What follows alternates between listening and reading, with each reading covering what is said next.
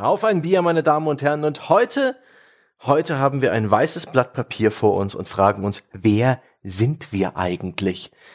Ähm, wer wollen wir sein? Aber bevor wir uns diese Frage beantworten und dazu diverse Mechanismen benutzen, trinken wir ein leckeres Bierchen. ich für meinen Teil. Stange, die Anmoderation ist so großartig. Das ist, das ist, das ist. Ruhe im Er ist gerade wieder aus zwei Wochen Urlaub zurück, ist losgeprescht, auf die Schnauze gefallen und wieder aufgestanden und weitergerannt. So klasse. Und es wackelt ist noch. egal. Lassen wir es drin, lassen wir es nicht Ja, natürlich drin. lassen wir das drin. Die Leute sehen nicht, dass ich zerschrammte Knie habe, wenn ich glorreich ins Ziel einlaufe. Ja? Und sind das Tränen oder ist es Schweiß? Ihr wisst es nicht. Super. Ja, aber reden wir, reden wir über Bier, das ich nicht habe. Okay. Schlimm. Gar kein Getränk? Äh, doch, aber ich trinke Kaffee, weil ich im Anschluss noch einen äh, wichtigen Termin habe, zu dem ich äh, leider Gottes nüchtern erscheinen sollte. Und deswegen gibt es heute für mich nicht, wie ich es vorgehabt mhm, habe, mhm, hier mhm. ein schönes Hörerbier. Hab mir extra schon was kalt gestellt gehabt, aber jetzt muss ich hier mit Kaffee vorlieb nehmen. So, der Herr will seinen Führerschein zurück. Hm? oh, der war gut. Oh yes, yes, yes, der kommt auf die, der kommt auf die äh, Liste der guten Stangesprüche. Da ist jetzt, da ist noch viel Platz drauf. Dom, wie sieht's bei dir aus? Ja, ich habe, also zum Zeitpunkt der Aufnahme bin ich einen Tag vor meinem Geburtstag und deswegen, ich plane heute Abend, wenn die Arbeit erledigt ist, auf den hohen Berg ganz dramatisch der Selbstreflexion zu steigen. Dann setze ich mich hier mal hin, in Ruhe in meine Wohnung und denke mal über alles nach. Und das macht man, glaube ich, am besten nüchtern, weil sonst fange ich zumindest an zu weinen. Und deswegen habe ich mir keinen Alkohol hergestellt, sondern, Achtung, habe mich trotzdem nicht lumpen las, äh, lassen, eine schöne Afrikola Schöne ja. Afrikola solide, ja. solide Antwort. Absinth wäre die richtige Antwort gewesen übrigens nee, nee. Geburtstagliche Selbstreflexion. Mein Gott, ja und vor allen Dingen so persönliches Tabula Rasa macht man doch wirklich nur unter Einsatz von Alkohol und oder Drogen. Wenn ich dann auf dem Berg oben bin, aber den, den Hochstieg noch nüchtern, aber sobald ich dann oben sitze, dann wird die Flasche geöffnet. Ausgezeichnet. Aber Afrikola ist auch eine absolut äh, valide Antwort. Voll. Und bei mir ist es auch alkoholfrei. Ah, das geht gut los. Ich trinke ein Birel. Malina und Limetka. Das ist ein äh, ekelhaft chemisch angereichertes Fruchtalkoholfreies aus meinem Tschechienurlaub mit ähm, Himbeer- und Limettenaroma versetzt. 100% aus dem Reagenzglas. Ähm, es ist so wie, wie die Farbe, wie Urin in dem Blut ist und ähm, es schmeckt einfach nur hervorragend künstlich. Ich liebe dieses Zeug. Na gut. Äh, herzlich willkommen zurück übrigens aus dem Urlaub. Das ist das erste Mal, dass wir uns jetzt hören, wieder seitdem. Ja, das freut mich sehr. Schön, dass du heile zurückgekommen bist. Vielen Dank, auch wenn das jetzt wahrscheinlich in der Ausstrahlungsreihenfolge einer der späteren Podcasts sein wird, aber egal. Ich freue mich auch, euch wieder zu hören. Ich freue mich mal wieder einen Sonntagspodcast Feder zu führen. Was kann schon schiefgehen? Und zuallererst Kommen wir doch mal zum Thema und dem, der uns das Thema vorgeschlagen hat. Dom, du hast den Wunsch geäußert und das Bedürfnis, über Charaktereditoren und Charakter-Creation-Tools zu sprechen. Wie kommt es dazu? Was bewegt dich? Ja, völlig überrascht, kam mir in das Vorgespräch rein und mir polterte es direkt aus zwei Stimmbändern entgegen. Ja, da musst du dich noch für rechtfertigen. Also, ich wusste nicht, dass man sich für so ein tolles Thema rechtfertigen muss. Ich mache es trotzdem gerne. Charaktereditoren begleiten mich schon seit vielen, vielen Jahren sowieso als großer Fan von Rollenspielen und ich gehöre zu den Menschen, die ganz viel Zeit und auch sehr gerne diese Zeit in diese Editoren reinstecken. Und das habe ich mal irgendwann jetzt zum Anlass genommen, äh, mal drüber nachzudenken, was mache ich da eigentlich die ganze Zeit? Und es ist jetzt ziemlich offensichtlich äh, auf den ersten Blick, was man in einem Charaktereditor macht.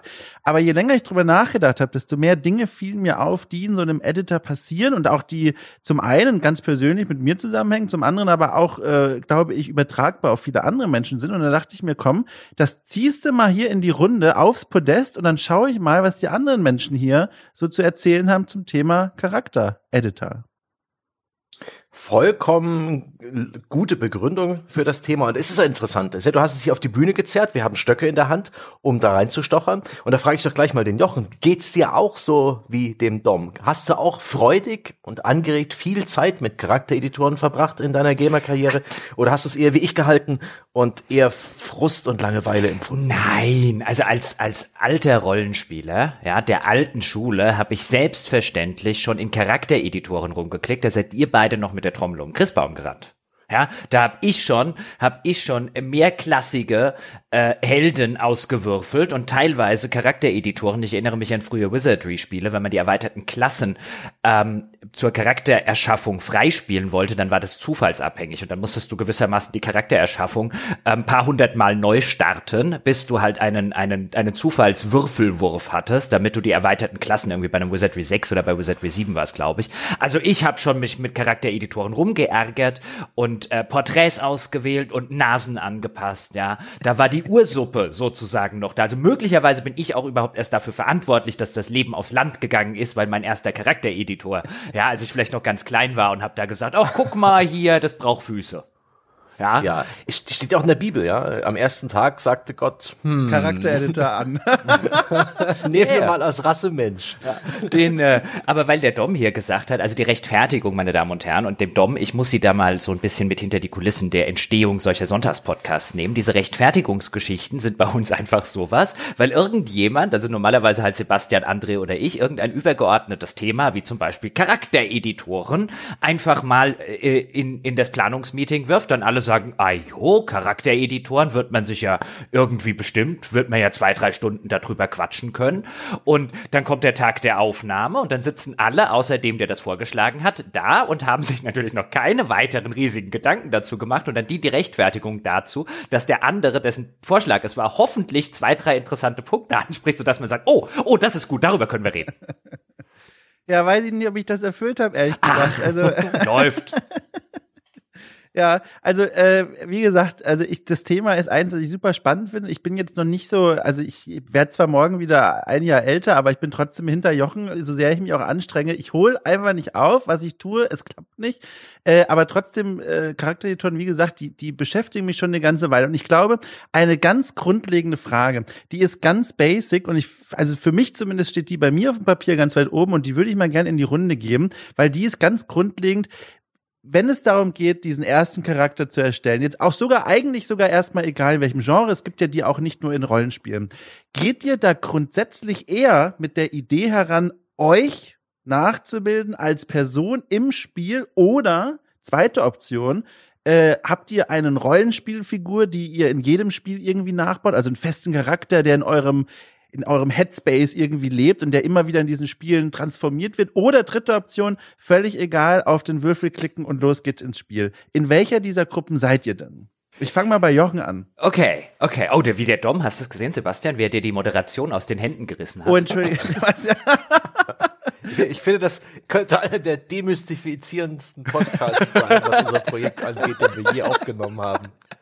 Großartig hier. Sebastian steht da gewissermaßen, wenn die Moderation so ein Schippchen wäre, so ganz fröhlich mit seinem gelben Schippchen, dann kommt der Dom, gib her. Ja, nee, super. Ähm, wir sollten vielleicht ganz zu ganz, ganz fundamental erstmal sozusagen äh, abstecken, worüber reden wir beim Thema Charaktereditoren. Reden wir ausschließlich, und ich glaube natürlich nicht im weiteren Verlauf, über den optischen Charaktereditor, also wie sieht meine Figur aus, oder reden wir und reden wir über die Geschichte des Charaktereditors, wenn ich am Anfang Fähigkeiten, Skills, Attribute und so weiter auswählen kann.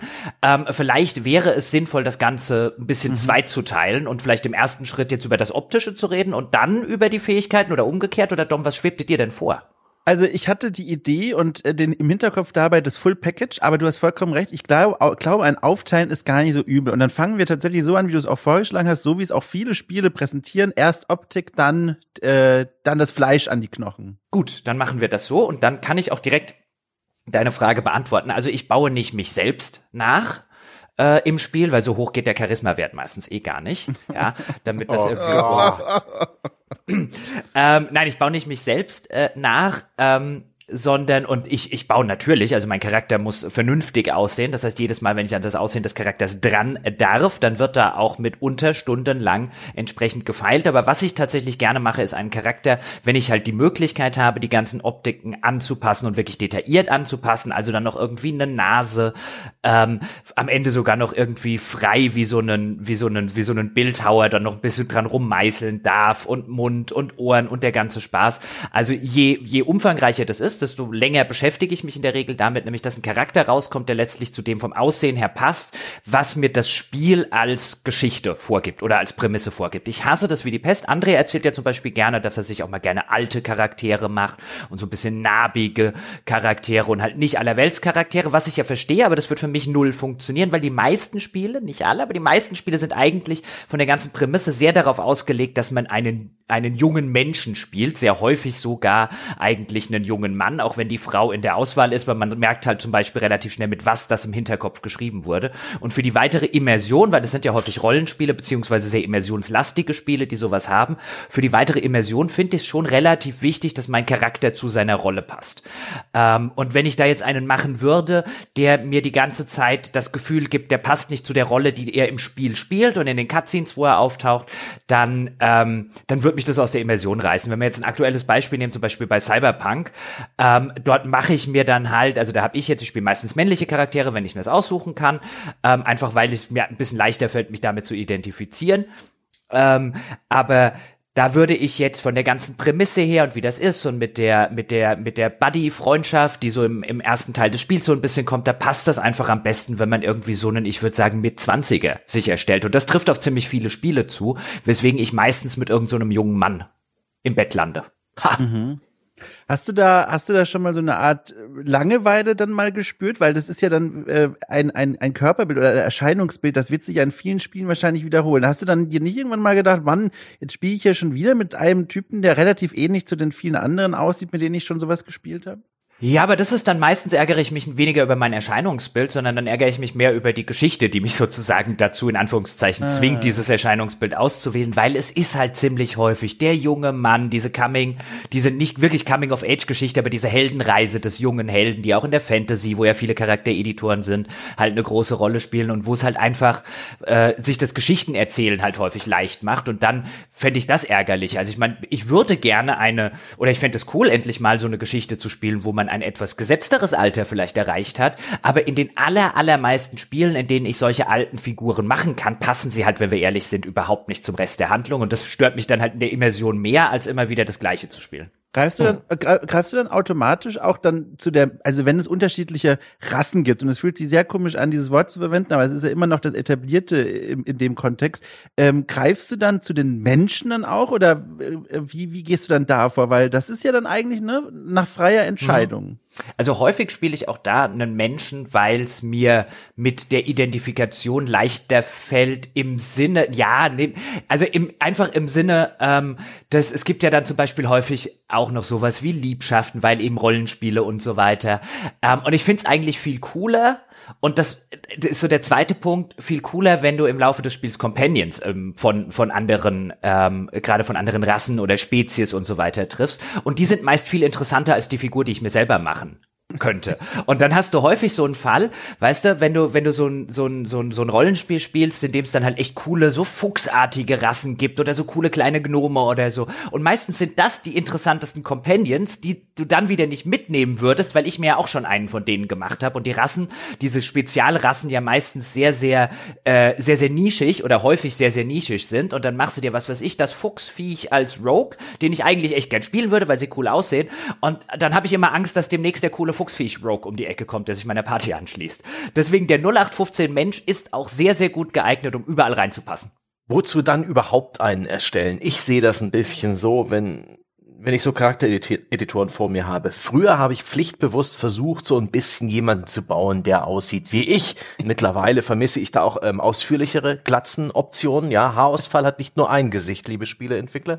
Und das, ich finde es auch extrem schwierig, wirklich ein Gesicht nachzubauen. Gerade wenn diese Gesichtseditoren so richtig äh, ausufernd werden, da frustriert mich das eher, als dass es mich inspiriert, dass ähm, so viele Hebel, die alle irgendwie miteinander interagieren, da kommt bei mir mir einfach nichts raus und es frustriert mich. Deswegen bin ich in letzter Zeit eigentlich eher dankbar für den Randomizer-Button und für kuriosere Charaktere. Mal jemand zernarbtes Altes, mal eine Frau spielen, mal ein bisschen in den Extremen, die aber noch nicht albern sind, des Charaktereditors vielleicht mal rumprobieren. Diese ganz krass albernen Extreme kennen wir ja auch in den Dark Souls, also in den Soulsborne-Spielen beispielsweise geht Abscheuliches und in vielen anderen solchen Spielen. Aber ich bin da inzwischen habe mich davon verabschiedet, irgendetwas zu bauen. Zumal die allermeisten Spiele mich ohnehin nicht repräsentieren. Die versprechen mir zwar alle, sei wer du willst, du bist der Held, genau so siehst du aus, aber letztendlich sehe ich meinen Charakter 90 Prozent der Zeit von hinten in irgendwelchen Rüstungen, wo ohnehin kaum irgendwie sein Charakter durchscheint. Er steht irgendwie lieblos reingesetzt in starre Zwischensequenzen, die halt ähm, das Resultat von einem Charaktereditor sind, anstatt coole Zwischensequenzen mit Kamerafahrten. Aber geht ja nicht, weil das Animationsteam hat halt ähm, keine Ahnung, wie letztendlich die Figur aussehen wird, wie groß sie, sie genau sein wird. Das ist alles furchtbar. Und ich weiß zum Anfang eines Spiels meist noch nicht, wer ich eigentlich sein will. Das weiß ich am Ende des Spiels, also für den nächsten Durchgang hätte ich dann vielleicht eine coole Idee. Deswegen ein großes Lob an Divinity Original Sin 2, auch wenn es bei mir nicht gezündet hat, das Spiel. Das hat mir nämlich beides angeboten.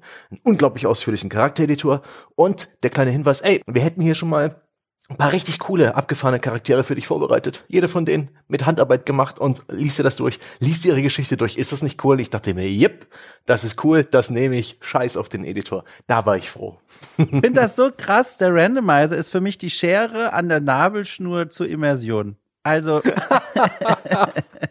ist ein hinkender Vergleich, weil die Nabelschnur muss ja normalerweise immer ab. Aber ihr wisst, was ich meine. Wenn ich da draufklicke, ich habe noch nie mhm. mit einem randomized Charakter gespielt und ich verstehe aber total die Gründe. Aber für mich funktioniert das gar nicht. Wenn ich das machen würde, wäre ich richtig emotional raus. Da bräuchte ich, glaube ich, ganz lange über eine Quest vielleicht, dass ich mit dem Charakter was erlebe und dann so langsam da reinkomme. Also das aber, ist so, uch. Aber gerade bei den Editoren, die so ein bisschen sperrig sind, die dir mhm. vielleicht ein holpriges Interface anbieten, dafür wie die Lippen geformt sind, wo die Nase ist, die dann auch noch so ähm, seltsam viele Winkeloptionen haben, Nasenstellung, Lippenansatz und so weiter. Grausam, wo ich wirklich, ich weiß, irgendwo da drin ist ein tolles Gesicht und ich kenne ja auch diese äh, Fan-Anleitungen, äh, um irgendwie bekannte Charaktere nachzubauen, mit langen Listen, welcher Wert genau wohin gestellt werden muss. Aber mir selbst das zu erschließen, ist frustrierend. Und dann drücke ich doch lieber 20 Mal auf den Randomizer-Button und finde irgendwann ein Gesicht, das fast da ist wo ein Charakter cool aussieht. Ich Mustererkennung. dafür ist doch unser Hirn, unser äh, Sehapparat gemacht, einfach Gesichter zu erkennen. Ich erkenne irgendwann dann halt, oh, der sieht, der sieht cool aus. Dann drehe ich noch zwei, drei Dinge ran, um das Gefühl zu haben, selbst dran gearbeitet zu haben und es reicht. Es reicht völlig. Ich nehme ohnehin viel lieber einen Charakter, der mir das Spiel direkt anbietet, einfach nach dem Motto, du bist jetzt hier Link, ne? bei den, bei den Zelda-Spielen geht noch ganz genauso. Und den kann ich auch all meine, mein, mein Helden, meine Heldenreise rein projizieren, obwohl er immer gleich aussieht und nicht wie ich, der hat Haare und eine Zipfelmütze. Da kann ich dir übrigens nur am Rande, Jochen wird mir bestimmt zustimmen, Wasteland 3 ans Herz legen. Das hat nämlich ein paar wunderschön vorbereitete Charaktere mit schon fertig geschriebenen Hintergrundgeschichten, die spannenderweise immer als Duo auftreten. Und da sind wirklich Charaktere und Kombinationen dabei, äh, Vater und Tochter und irgendwie zwei Dynamit durchgedrehte. Das wäre was für dich. Ich glaube, das wäre so ein mhm. Editor, da würdest du dich reinsetzen und sagen, Juche, noch mehr Wasser bitte. aber ja, ich würde nicht viel Zeit dafür. Es ist, es ist, aber muss man an der Stelle ganz kurz sagen, natürlich längst nicht so aufwendig wie bei Divinity 2 zum Beispiel. Ja die Hintergründe der vorgefertigten Figuren, die ja letztlich, ich meine, bei Divinity 2 geht das Ganze ja so weit, dass du diese ganzen vorgefertigten Figuren hast, deren richtige Story du eigentlich in der vollen Gänze nur erleben kannst, wenn du sie, wenn du einen ganzen Spieldurchgang mit ihnen machst, beziehungsweise so zumindest einen Teil davon kannst du auch erleben, wenn du sie in deine aktive Party aufnimmst. Mhm. Sobald du ja einen Custom Character, also wirklich in die Charaktererschaffung reingehst, hast du dann ja, glaube ich, diese Hintergrundgeschichten, wenn ich recht informiert bin, nicht? Also, ähm, das ist ja wirklich wirklich ein Spiel, was dann von vornherein drauf ausgelegt ist, wo eigentlich sozusagen der selbstgebaute Charakter der für einen zweiten oder dritten Spieldurchgang äh, mhm. sogar ist. Also die sind ja relativ wahnwitzig, würde man ja schon sagen, in der Arbeit, die dort drin steckt, die sehr, sehr wenige Spieler in der Gänze jemals zu Gesicht bekommen äh, werden. Aber ich finde das auch ganz großartig. Aber in diese Tiefe gehen diese Duets bei, bei Wasteland 3 mhm. ähm, halt nie. Und Wasteland 3 hat so eine andere Sache, wenn wir jetzt einfach nur über das, das Optische reden. Bei Wasteland 3, bei Wasteland 2 war es noch viel schlimmer. Das ist eins dieser Rollenspiele, gerade diese Oldschool-Rollenspiele, die sich so an die Infinity Engine-Spiele der 90er, an die Baldur's Gates und die frühen Fallouts und so orientieren, die haben echt relativ häufig ausschließlich Gesichtsgünter im Angebot. Und ich hasse hm. es, Gesichtsgünter zu spielen. Also ich muss jetzt auch nicht den, Schön, äh, den, den, den Schönling vor dem Herrn und das Model vom Pariser Laufsteg oder so spielen, aber wenn ich halt selbst beim Durchklicken, mich stört das total, dann machst du die Charaktererschaffung von dem Ding auf Und ja, ich werde am Ende, dass meinen Charakter sowieso, außer vielleicht im, im Charakter äh, äh, Inventarscreen, werde ich eh nur von schräg oben aus dieser ISO-Perspektive von gefühlt äh, 20 Metern Entfernung sehen und ich werde nicht sehen, dass er irgendeine Klumpnase hat, aber in der Charaktererschaffung sehe ich's. Und das nervt mich. Und das ist so ein Wasteland 3 hat, hat das zum Beispiel auch gerne, wo ich einfach sage, wieso sehen die allesamt irgendwie aus, als wären sie nach, als wären sie drei Tage, äh, äh nachdem sie vor, äh, einen ein, ein Gesichtsunfall mit einem Lastwagen hatten, gerade aus dem Koma wieder erwacht. Kann denn nicht wenigstens irgendeiner so aussehen, als sei er ein lebender, nicht zombiehafter Mensch? Ja, und dann kommt noch dazu, was sie auch gerne machen, diese, diese Oldschool-Spiele, das muss ich an der Stelle sagen, weil ich gerade angefangen habe, das Pathfinder äh, äh, War of the Righteous zu spielen, auch so ein Oldschool-Ding, das gerade überall gute Kritiken abkriegt, falls dieser Podcast erst viel später erscheint oder so, falls Sie jetzt fragen, äh, da habt ihr doch schon einen Podcast zugemacht, den Podcast nehmen wir einfach erstmal auf, ohne zu wissen, wann er erscheint, also diesen hier. Kann also sein, dass das noch ein paar Wochen dauert, das ist ja kein zeitkritisches Thema. Aber jetzt spiele ich dieses äh, äh, War of the Righteous und dann hab ich verdammt noch mal kein gescheites Porträt, weil dann sucht man sich diese Porträts aus, die dann unten gezeigt werden, das zu meinem Charakter passt. Und dann krieg ich ein bisschen Plack. Dann denke ich mir nämlich, wieso sind da überhaupt nur 20 Porträts? Wieso sind da keine 50 oder 100? Das kann ja nicht so viel Arbeit und so weiter. Und dann rege ich mich darüber auf, weil ich hätte, das nimmt mir meine Immersion, wenn der, der Charakter, den ich spielen will, kein vernünftiges Porträt hat. Ich wollte zum Beispiel am Anfang so einen, äh, heißt der jetzt Chevalier oder äh, ich, es gibt eine neue Charakterklasse, die halt so, ein, so eine Art, so eine Art Kavallerieeinheit, so eine Ein-Mann-Kavallerieeinheit ist. Ich habe jetzt gerade den englischen äh, Namen ver, verpeilt. Und es gibt, den hätte ich super gerne gespielt und es gibt kein einziges Bild, das zu ihm, kein einziges Porträt, das zu ihm passt. Und dann spiele ich den nicht.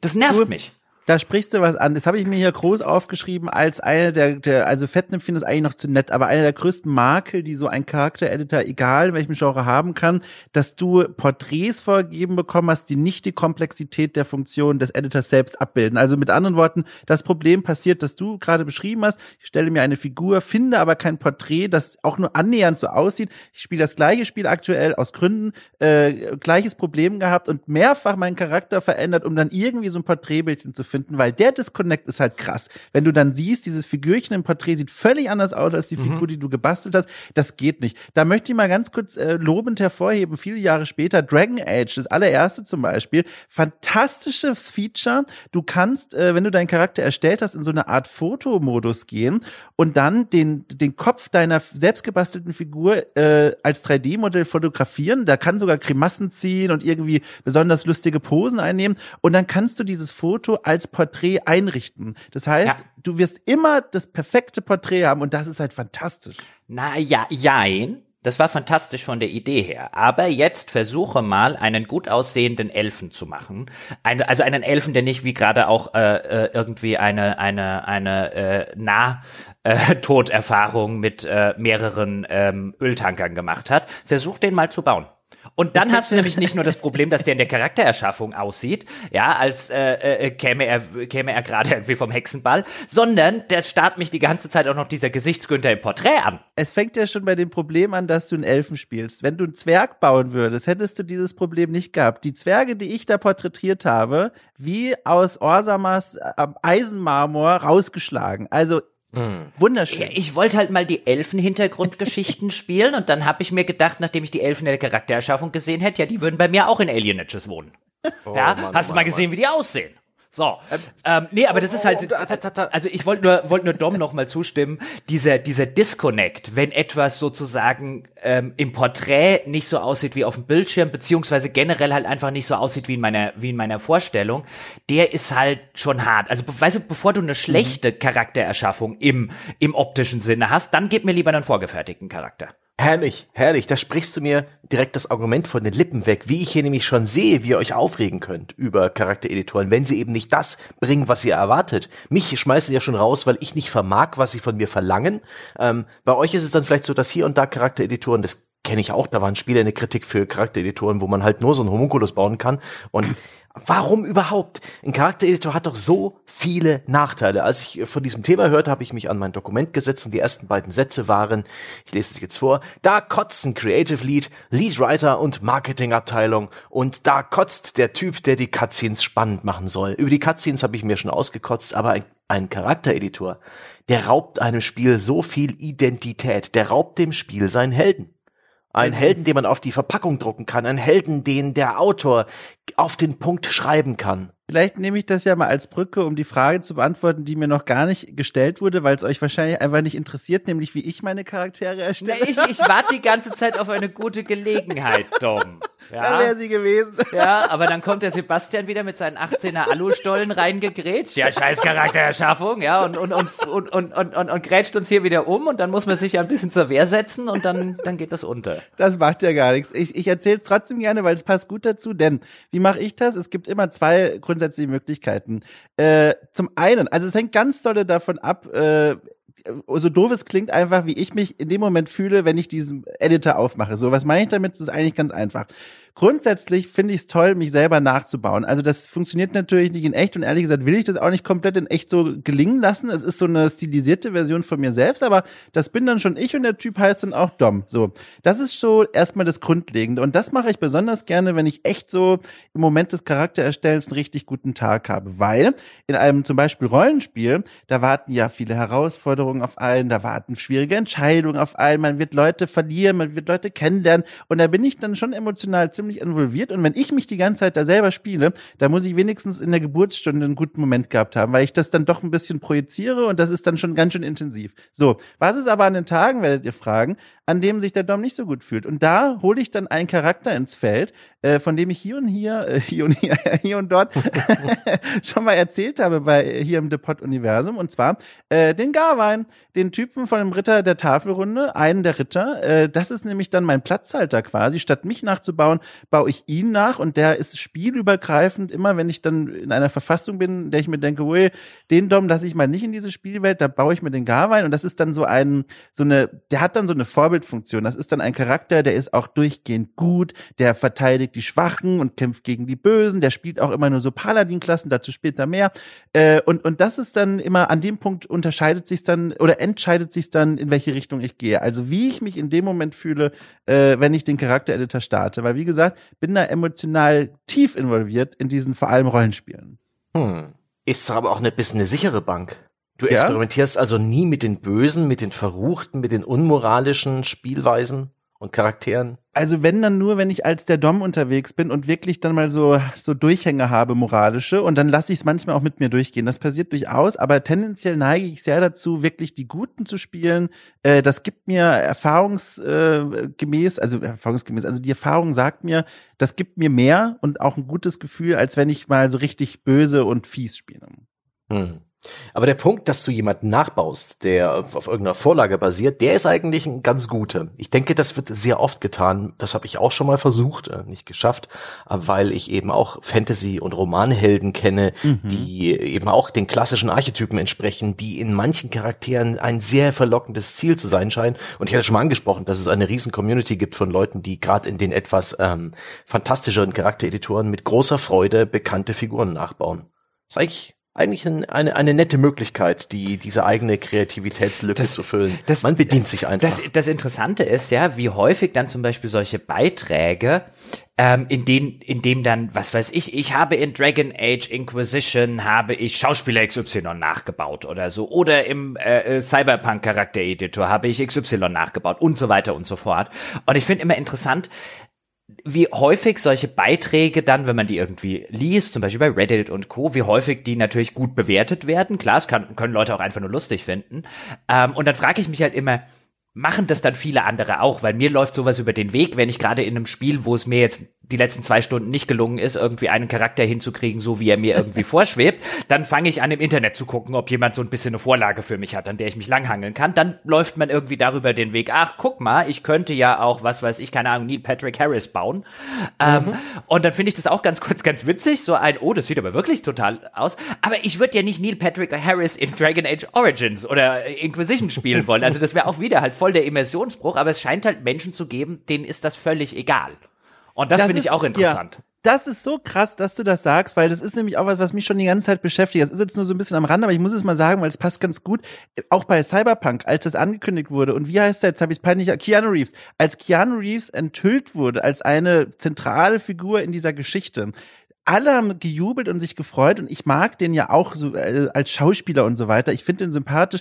Aber mein erster Gedanke war, Immersion futsch. Ich werde niemals diesem Spiel jetzt noch abnehmen können, dass das eine andere Figur außer Keanu Reeves ist und musste dann damit mich arrangieren. Und das ist so, das ist so, das tut mir so weh und deswegen werde ich auch niemals Skyrim spielen können, indem ich irgendwie, was ich letztens gesehen habe, nee, Oblivion war das, da hat jemand versucht, den, äh, den Biden nachzubauen, amerikanischen Präsidenten, wo ich auch dachte, das ist schon lustig, aber ich würde das doch niemals spielen. Das ist, das holt mich doch raus. Ja, das, aber, aber das, äh, ganz kurz, äh, sorry Sebastian gleich, aber weil ja. ich, ich möchte Dom sekundieren dieses, ja, ich kann da auch nur Keanu Reeves sehen. Also für mich ist das Keanu Reeves in einem Spiel, der klar dort eine Rolle von Johnny Silverhand und so übernimmt, aber für mich auch totaler Immersionsbruch. Ich, mein, meine, meine Theorie wäre, für viele Leute ist das einfach egal, dieses, was wir als Immersionsbruch empfinden. Die finden es halt einfach mhm. cool, dass da auch jemand in einem Spiel ist, den, den sie vielleicht als Schauspieler, als Schauspieler mhm. vielleicht nicht cool finden, weil so sonderlich gut Schauspieler kann er nicht, aber halt in einer entsprechenden Rolle ähm, und für ein Image, was er jetzt mit den John Wick Filmen und so gemacht hat. Aber ich finde es auch ganz, ganz gruselig. So ein, ich, ich wäre dann so ein, lasst eure, lasst eure Schauspielergesichter aus meinen Spielen. Ja. Das ist schon witzig. Äh, bei beiden kann ich Aussagen von euch kann ich nur hinzufügen, wie, wie, wie seltsam es doch ist, wo Schauspieler in Filmen doch nicht als Schauspieler wahrgenommen werden. John Wick ist John Wick in diesem blöden Film und in Bill und Ted's verrückte Reise äh, nehmen wir die auch als Bill und Ted wahr. Ich weiß jetzt gerade nicht, welchen Keanu Reeves gespielt hat. Und ja, ich nehme ich nehm das immer viel. Ich finde, ich finde, das finde ich nicht. Ich finde, du nimmst immer bei einem Film gucken durchaus wahr. Klar, du kannst sehr immersiv drin sein, aber du nimmst einen Film immer auf zwei Ebenen wahr. Nämlich das ist der mm. Schauspieler und das ist, bei Spielen ist das häufig anders. Also dann, dann hast du vielleicht noch einen bekannten Sprecher, aber da kann ich wesentlich besser sozusagen ausblenden. Das ist jetzt die Stimme von Sean Bean, wenn das Gesicht nicht die ganze Zeit aussieht wie Sean Bean. Und das finde ich halt schade bei, bei Spielen. Ich fand zum Beispiel so einen Vars Montenegro in Far Cry 3 ist ein viel äh, effektiverer Bösewicht, würde ich jetzt schon Geld drauf wetten, als der Giancarlo Esposito, also der Schauspieler, der jetzt bei Far Cry 6 äh, äh, dabei ist. Das ist natürlich das, das, das markantere Gesicht, eignet sich viel besser dafür, aber ich sehe dort dann nicht den Vars Montenegro dieses Spiels, sondern ich sehe dort Giancarlo Esposito. Und das nimmt mich aus der Immersion raus. Vielleicht gibt es auch so, um das so vielleicht noch sogar feiner zu analysieren, oder zumindest bei mir ist es dann so zutreffend, es gibt so ein paar Schauspieler, Schauspielerinnen in Filmen und Serien und was weiß ich, die schlüpfen für mich auch wirklich in die Rollen rein. Ich, dann denke ich nicht mehr in erster Linie an den Namen des Schauspielers, Schauspielerin, sondern einfach an diese Figur. Aber es gibt halt diese, diese, diese Menschen, die haben, wie Jochen auch gesagt hat, dieses markante Äußere, die krieg hm. ich zumindest nicht aus dem Kopf raus. Stellt euch mal vor, also The Rock wird für mich immer The Rock sein. Das ist mir oh. egal. In, also ist ein Extremer Beispiel jetzt, aber aber das, gutes. Aber er, er, also er kann mitspielen in einem in einem Drama, das sich um häusliche Gewalt dreht. Er kann mitspielen in einem Basketball-Sportfilm. Er kann der Kameramann in einer Tierdoku sein. Es wird immer The Rock sein, der da rumläuft. Ja. Es geht nie anders. Und so geht's mir leider auch mit Keanu Reeves. Ja. ja. Arnold Schwarzenegger war auch immer ja. Arnold Schwarzenegger. Ja, aber ich finde, ich finde halt bei, bei, bei, bei Spielen, selbst wenn du einen Schauspieler nimmst, der ansonsten sehr, sehr wandlungsfähig ist, jetzt könnten wir Kevin Spacey in dem Call of Duty zum Beispiel nennen, aber das ist immer noch für mich ein sehr, sehr gefühlter sehr, sehr deutlich künstlicher Eingriff von außen mhm. in die mhm. Spielimmersionswelt. Ah, da läuft Kevin Spacey rum oder ah, da läuft Keanu Reeves rum oder jetzt Giancarlo Esposito aus, weil Marketing. Ja, und hm. das nehme ich erstmal als Schauspieler wahr, auch wenn er innerhalb des Kontexts der Geschichte eine Rolle spielt. Und mir wäre es unterm Strich lieber, man wird halt einfach gute Voice Actors nehmen und halt einfach originäre eigene Gesichter und Figuren und ikonische ähm, Charaktere schaffen und sich halt nicht von außen vom, vom Film bedienen müssen. Aber das mag ja auch eine persönliche Vorliebe sein. Wie gesagt, viele Leute fanden das ja bei, wie Dom schon gesagt hat, bei Cyberpunk jetzt richtig großartig. Wie mir ist ein, weißt du, mir bleibt ein Vars Montenegro zum Beispiel, weil ich jetzt, weil wir es jetzt bei Far Cry hatten, der bleibt mir halt in Erinnerung, weil es ein cool geschriebener Bösewicht war, der halt originär aus dem Spiel kam. Ähm, und ich kann mir schon vorstellen, dass der Giancarlo Esposito, also da ähm, der aus der Bösewicht aus Breaking Bad, für den Fall, dass Sie mit dem Namen nichts anfangen können, meine Damen und Herren, dass der jetzt auch bei Far Cry 3 funktioniert, weil der Kerl kann Schauspielern, der Kerl kann Bösewichte gut. Aber ich werde halt, glaube ich, sehr immer davor sitzen und das wird sich nicht anfühlen wie, ah, das ist der Vars Montenegro, wie bei Far Cry 3, sondern, ah, der Giancarlo Esposito macht einen guten Job oder keinen guten Job.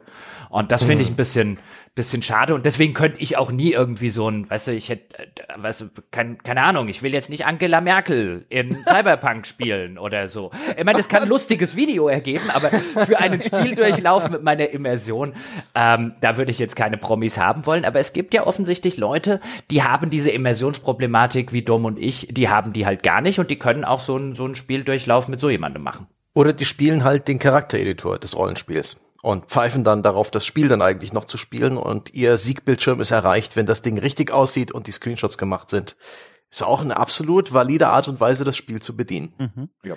Da, da gab es ja auch mal einen der legendärsten Charaktereditoren, den ich jemals mitbekommen habe. Ich denke mal, ihr erinnert euch, den von Black Desert Online, ein koreanisches Multiplayer-Online-Rollenspiel.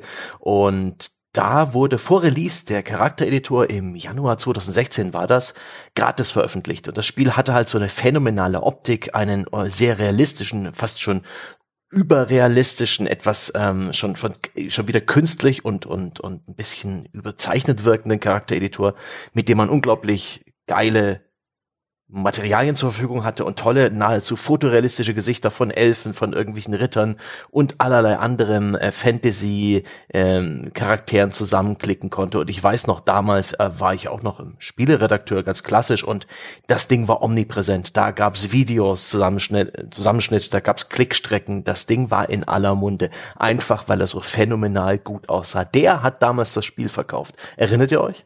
Klar, das ist, gilt ja bis heute oder als, als der immer noch beste mhm. Charaktereditor, den es jemals in Spielen gab. Ähm, habe jetzt im Vorfeld auf die Folge auch mal geguckt, habe jetzt allerdings nichts gefunden, was ihm den Rang jetzt streitig gemacht hat, weil ich mhm. habe jetzt ja nicht jedes Rollenspiel auf dem Planeten gespielt. Black Desert habe ich tatsächlich damals mal reingespielt, hauptsächlich auch wegen dem Charaktereditor, weil ich mir gedacht habe, boah, da kannst du aber echt cooles Zeug mitmachen, also nach allem, was ich eben gesehen hatte. Und dann habe ich sehr schnell festgestellt, dass das Spiel nicht mal halb so gut ist wie der Charaktereditor und dann habe ich es wieder aufgehört. Aber schade, ich hätte gern den Charaktereditor für jedes andere Rollenspiel. Weißt du, können also, die nicht den Charaktereditor lizenzieren? Echt jetzt? Black Desert Online ging an mir vollkommen vorbei, weil die Bilder, die ich gesehen habe, war, waren äh, Character Designs, die ich jetzt nicht sonderlich wertig empfand, ehrlich gesagt. Also das ist mehr so, weiß ich nicht, ich, ich, also, ihr wisst, was ich meine, ne? Das ist äh, Kitsch ja, naja, also es ist jedenfalls nicht so, so, eine, so eine Ästhetik, die ich irgendwie toll finde, ja. die mir was gibt. Ähm, ich habe aber mal, um trotzdem bei dem Thema kurz zu bleiben, erfolgreiche und populäre Character Editors mal geguckt, wie es denn der eigentliche, zumindest in meinen Augen eigentliche äh, Primus in dieser Klasse das eigentlich macht und warum die so gut sind. Und zwar rede ich von dem Sims Character Editor. Mhm, das ist ja mhm. einer, der, der zuletzt beim, bei Sims 4, jetzt beim neuesten Teil, der auch schon seit Jahren ja draußen ist, ähm, der kurz vor Release auch mal separat erstmal angeboten wurde. Da konnten Leute, war sehr klug marketingtechnisch, schon mal selber so ein bisschen loslegen, Charaktere erstellen, die Bilder teilen, die Ergebnisse und später auch in die Spielwelt reinladen. Und dann gab es einen sehr spannenden GDC-Talk, äh, den kann man sich in Gänze rund eine Stunde lang auf YouTube angucken. Da haben die so ein bisschen erzählt, nach welchen Prinzipien sie ihren Character Editor aufgebaut haben. Und ich will nur einen einzigen kleinen Punkt mal kurz rausgreifen und den mal hier reinwerfen, weil darüber habe ich nie nachgedacht. Und zwar haben die gesagt, ähm, dass für die ganz zentral war, mit Sims 4 beim Character Editor anzubieten oder beziehungsweise obligatorisch zu machen. Man kann nicht über Schieberegler verschiedene Dinge am Körper verändern, sondern man sculptet die. Also man, wie bei einer Skulptur, man greift an verschiedene Hotspots an der Figur und zieht und zerrt und drückt zusammen. Und damit gibt man dem Spieler, Spielerin einerseits direkteres Feedback, was sie da verändern. Und zum anderen, und das fand ich super interessant, haben die gesagt, dass das psychologisch super wertvoll ist, um die Leute an diese Figur zu binden, weil die das Gefühl haben, hier erschaffen die wirklich gerade eins zu eins ohne Schieberegler als Zwischenübertragung eine Figur. Und das fand ich sehr interessant. Ich habe da nie drüber nachgedacht. So westliche Rollenspiele, Schieberegler sind quasi mein Lineal. Da, da, damit bin ich gewohnt umzugehen. Hab nie drüber nachgedacht, dass das ein großen Unterschied machen kann, direkt reinzugreifen in die Figur. Also du, du solltest auf jeden Fall noch mal kurz äh, den Charaktereditor irgendwann ausprobieren von Black Desert Online, auch wenn es wahrscheinlich ein sehr langer Download ist, nur für den Charaktereditor. Aber das, was du zumindest gerade gesagt hast, den Eindruck kann man natürlich bekommen, wenn man sich Screenshots anguckt. Aber das stimmt nicht. Also dass das auf einen, du bist da nicht auf einem bestimmten Stil oder so festgelegt. Da mhm. wird auch sehr viel gesculptet und sehr wenig mit Charakter, mit mit Slidern gearbeitet. Ähm, auch das ist und dort, also mir wäre mir wäre wirklich keine, meine Damen und Herren, berichtigen Sie mich gerne gerne, schreiben Sie es mir im Forum, wenn es in der Zwischenzeit irgendwas gegeben hat, was ich übersehen habe. Mir wäre kein Charaktereditor bekannt, in dem du wirklich ziemlich frei alles machen kannst. Klar, du kannst einen einen einen glubschäugigen Elfen machen, du kannst asiatisch angehauchte äh, äh, etwas Anime angehauchte Figuren machen, aber du kannst halt auch hyperrealistisches Zeug in Black Desert machen. Ähm, das ist der mit weitem Abstand mir bekannte äh, mhm. äh, umfangreichste und äh, der macht viele von den Sachen, die du eben bei Sims gesagt hast, machen die auch. Das mhm. ist das ist von der von dem Funktionsumfang einfach fantastisch. Weswegen ich halt einfach sage, ähm, deswegen habe ich es auch vorher gesagt, können warum lizenzieren die nicht an jeden ihren fucking Charaktereditor, ja, anstatt Spiele drumherum zu machen. Sie haben echt eine Technologie, von der ich mir auch vorstellen kann, dass da echt viel Arbeit drin steckt. Wenn man mal mit Entwicklern redet, die jetzt Charaktereditoren einbauen, vielleicht das erste Mal eingebaut haben in ihren Spielen, die Dinger sind längst nicht so einfach, wie man es sich vorstellt. Weil es ist ja nicht so, als würde der Entwickler zu Hause hingehen und sagen, ja, ich brauche ja das Tool sowieso, um meine eigenen Charaktere zu machen, also kann ich es auch dem Spieler anbieten. Das sind zwei völlig verschiedene Welten häufig genug. Und einen Charaktereditor zu machen, der gut funktioniert, werden dir sehr viele Spieleentwickler sagen, das ist eine relativ hohe Kunst, weil du ja sogar bei Charaktereditoren von großen AAA-Spielen siehst, dass sie teilweise Schwierigkeiten haben. Also ich erinnere mich zum Beispiel an Dragon Age Inquisition, ähm, das bekanntermaßen ein, ein großes Problem damit hat, dass die Beleuchtung im Charaktereditor nicht wirklich die Beleuchtung in 90 Prozent des Spiels widerspiegelt. Mhm. Warum auch immer sie das gewählt haben. Weswegen es durchaus vorkommen kann, dass der Charakter, den du gerade anderthalb Stunden mühsamer Kleinarbeit gemacht hast, in der ersten Cutscene aussieht, als würdest du ihn gleich wieder wegwerfen wollen. Da, also da oh, sieht man ja. halt den Unterschied, den Beleuchtung zum Beispiel bei sowas machen kann. Ähm, und das ist also schon eine relativ hohe Kunst, die, was wahrscheinlich auch einer der Gründe ist, warum viele Charaktereditoren letztlich relativ mittelmäßig sind, weil man halt sagt, dort will man so viel Arbeit, Zeit und Geld halt einfach nicht reinstecken, ähm, in das zu machen, die von Skyrim zum Beispiel, der Charaktereditor ist offen gestanden ein Haufen Käse. Also dort einen gescheit aussehenden Charakter zu machen, ist bei manchen Rassen äh, gemeinhin unmöglich, ähm, weswegen dann wiederum äh, äh, so ein bisschen die, die äh, Motivation aufkommt, einfach einen Kajit, also eins von den Katzenmenschen, oder so ein Echsenmensch zu spielen. Die sehen wenigstens alle okay aus. Ja, bevor ich versuche, einen gut aussehenden Bretonen zu machen. Viel Glück dabei, meine Damen und Herren. ähm, äh, und ich glaube, ich glaube, das, das ist halt die größte Limitierung der meisten Charaktereditoren, ist, dass man, dass viele Entwickler halt einfach sagen, das Geld, das vielleicht eine Black Desert Online durchaus aus cleveren Marketinggründen, wie sich nachher herausgestellt hat, reingesteckt hat, das stecken wir da nicht rein. Ja. Und zumal Black Desert Online höchstwahrscheinlich auch ein Gameplay hat, wo das funktioniert, Charaktere in allen möglichen Ausformungen zu haben in so einer MMO-Welt, wo auch Charaktere ineinander reinklippen können, wo man schön weit entfernt ist von dem Charakter. Das sind äh, diverse Körperformen durchaus valide im Kampf und in den vielleicht statischen Cutscenes kann man sie auch noch so drapieren, dass es nicht auffällt. Viele andere, insbesondere Actionspiele, würden gar nicht dieses Spektrum an Charakteren überhaupt eben mit dem Gameplay vermählen können. Ähm, aber weswegen mir Black Desert Online auch noch auffiel, war die Diskussion, äh, die damals und auch heute um das Spiel herumgeführt wird. Das scheinen gar nicht so viele Leute, diesen Charaktereditor zumindest zu, zu benutzen, um halt Charaktere für dieses Spiel zu bauen, sondern ich hatte äh, hier und da auch davon gelesen, dass es einfach Leute gibt, die da Charaktere bauen, die sie cool finden. So zum Beispiel, um ein Porträt zu schießen für ihre Pen-and-Paper-Kampagne, weil mhm. das einer der besten Charaktere Charaktereditoren ist, um eben ein Bild von etwas zu schaffen, was nur in ihrem Kopf existiert. Hat auch den Riesenvorteil etwa, dass man bei Black Desert Online ähm, diverse Gesten und Mimik, ähm, so ein fettes Grinsen zum Beispiel, ähm, auswählen kann, was auch teilweise richtig gut aussieht. Etwas, das wir inzwischen in den Fotoeditoren und Fotomodi moderner Spiele wiederfinden, wo man eben auch plötzlich nicht bloß Screenshots macht, sondern ganze Szenen arrangieren kann und den Gesichtsausdruck unserer Helden verändern können. Beispielsweise bei God of War 2018 für die PlayStation 4. Wie gut das ist und wie interessant dieses Bedürfnis und auf welchen Umwegen sich da Leute eben die Möglichkeiten holen, eben ihren Fantasiehelden jetzt endlich auszuformen, dann ist es halt der Black Desert Online Charaktereditor. Voll gut. Ja, das passiert in meinem Umfeld tatsächlich auch. Da gibt's eine Pen-and-Paper-Runde und die, nicht diesen Charakter-Editor, da wird tatsächlich äh, jetzt nicht lachen, das erste Dragon Age noch benutzt, nämlich diesen 3D-Fotomodus. Schön. Aber das gibt ihm sehr viel Charme. Also das ist, das finde ich, da habe ich eine große Sympathie für, für mich persönlich, aber ist das immer, ist das zwar so nett, so optionaler Nebeneffekt, ach guck mal da, dafür kann ich es auch benutzen, aber der ist schon vor allem essentiell für das eigentliche Spielgestehen bei mir. Hm, hm, hm, wobei, okay. ähm, wobei ich an der Stelle aber auch noch sagen muss, ganz kurz, Seppe, ist, ähm, hm. ich finde jetzt auch, also was, ich bräuchte jetzt auch wieder nicht so was Überbordendes, wie, wie einen Black Desert Online zum Beispiel. Also wo du wirklich, ich meine, da kannst du, da, kann, da kannst du wochenlang damit letztlich zubringen ähm, wenn du das möchtest und unterschiedlichste Sachen machen. Also es ist ja beinahe schon ein Grafikprogramm in sich, das halt dafür gemacht ist, Computer, mhm. äh, Com äh, Computergesichter oder auch ganze Computerkörper zu erschaffen ähm, in einem gewissen Kosmos. Also so könnte man das eigentlich beiden. Weißt du, es ist quasi schon ein spezialisiertes Photoshop, eher als ein Charaktereditor, weil es halt einfach so fucking umfangreich ist. Ähm, das geht mir dann persönlich auch drüber hinaus, wo ich halt einfach sage, also mir, mir ist halt dieser Zwischenschritt äh, ganz recht, so ein, gebt mir schon ein paar vorgefertigte Gesichter, ja, so Presets, aus denen ich auswählen kann und dann lass mich aber dafür sorgen, wenn mir die Nasen nicht gefallen, weißt du, dass ich die möglichst äh, vielleicht auch noch individuell anpassen kann und nicht einfach nur aus fünf Nasen auswähle, also Mix and Match, als würde ich ein Phantomgesicht erstellen, ähm, dann aus drei Augenpartien, vier Augenbrauen und so weiter. Also ich finde schon, mittlerweile kann man ein bisschen mehr anbieten und so ein bisschen freies Sculpten auch durchaus machen. Das ist so mein, mein Idealzustand. Aber äh, nervt mich nicht mit der Größe der Ohren zum Beispiel. Weil solange er nicht aussieht wie Dumbo, mhm. sind mir die Ohren egal. Und, und dafür schöne Frisuren. Also ja. es gibt Spiele, es gibt Spiele, da ist dieser Regler, mit dem du die Frisuren durchstellst, wie so ein Jumpscare. Da jedes Mal, wenn du eins nach rechts gehst, eine neue ja, ja, ja. Haben sie, haben sie, so, haben sie ein neues, da haben sie, jedes Mal, wenn du weiter drückst, haben sie ein neues totes Pelztier auf dem Kopf. Es ist der Knaller. Also da gibt's wirklich Spiele, da streckst du einfach nur noch. Da, da sagt sogar ich, ne, gesegnet zumindest noch, morgen werde ich ja wieder ein Jahr älter, äh, mit vollem Haar, da sag sogar ich, nee, komm, Glatzencharakter, da kommst du noch am ja, besten zu. Gesegnet also. seien die Glatzköpfe, bevor du, bevor du diesen toten Iltis auf dem Kopf hast. Ah, Weil das sind ja auch häufig die, bei denen die Haare echt nicht aussehen, als wären sie aus deinem Kopf rausgewachsen, nee, sondern als würden sie einem, einem anderen Lebewesen gehören, das auf deinen Kopf geklettert und dort gestorben ist.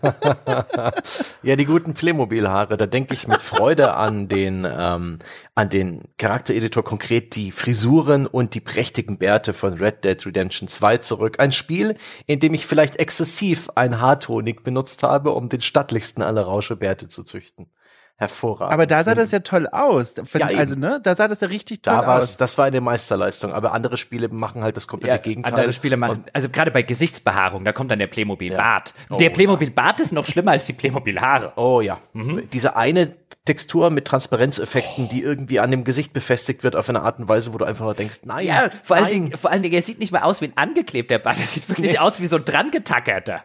Ja, also. Es ist oh, furchtbar. Und das ist eben auch etwas, wo die, ja, da, da geht noch was in der Zukunft. Aber äh, Jochen, wenn du schon hier so ein bisschen die, die, hm. die überbordende Komplexität des Black Desert Charakter Editors so ein bisschen kritisierst und, und schon so sagst, so, no, nicht kritisieren. Nicht viel. Ich, ich, nee, nee, ich sag nur, ich brauche nur, ich brauch's nicht so Du brauchst es nicht, genau. Hast denn du einen Charaktereditor, der für dich ähm, mustergültig ist? Der äh, Dom nannte ja bereits den von Sims 4. Ich warte noch auf einen konkreten, den ich ansonsten selber anspreche. Ich überlege, ich überlege gerade, also ich fand, ich mochte den zum Beispiel von Dragon Age In äh, Inquisition sehr gerne, wenn mhm. er nicht diese Beleuchtungsproblematik äh, gehabt okay. hat, die je nach ähm, äh, Charakter ähm, problematisch hat werden können. Vor allen Dingen, weil man dort ist eines der wenigen Spiele, in denen man, wie ich finde, gut aussehende Elfen erschaffen kann. Und mhm. einer der Gründe, warum ich nicht gerne Elfen spiele, ist, dass die alle nochmal irgendwie verdammt nochmal gleich aussehen. Das sind immer solche abgemagelten äh, Spargeltarzans mit ihren spitzen Öhrchen und ihren hohen Wangenknochen und die sehen alle irgendwie aus wie ein, wie ein, wie ein, ja, keine Ahnung, wie irgendein ein anorexischer, wie irgendeine anorexische äh, Giraffe oder so.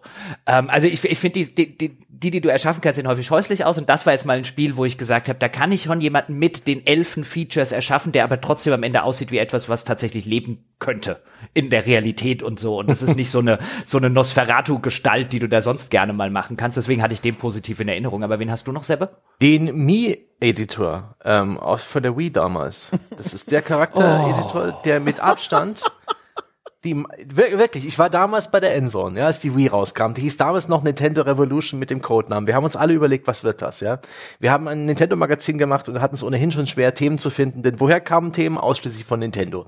Also haben wir, ne, die, die, die alles aus dem, aus dem Euter geholt, was ging. Und, und in der Vorberichterstattung, was wird das? Und dann kam irgendwann der Name raus, die Wii, und dann kam das Ding raus und es hatte das Feature, dass man sich da einen kleinen Avatar erstellt, ähm, der eben mit deinem spieleübergreifend genutzt werden kann, insbesondere in den Nintendo-eigenen Spielen, der, der im Interface immer wieder über die, äh, über den Weg läuft. Und das ist eben ein abstrakter Charakter, ein Strichmännchen könnte man sagen. Da hat man ganz wenige Optionen, den Körper zu formen und um das Gesicht zu bauen, hat man ganz viele so eine Art Zeichentrickbauteile.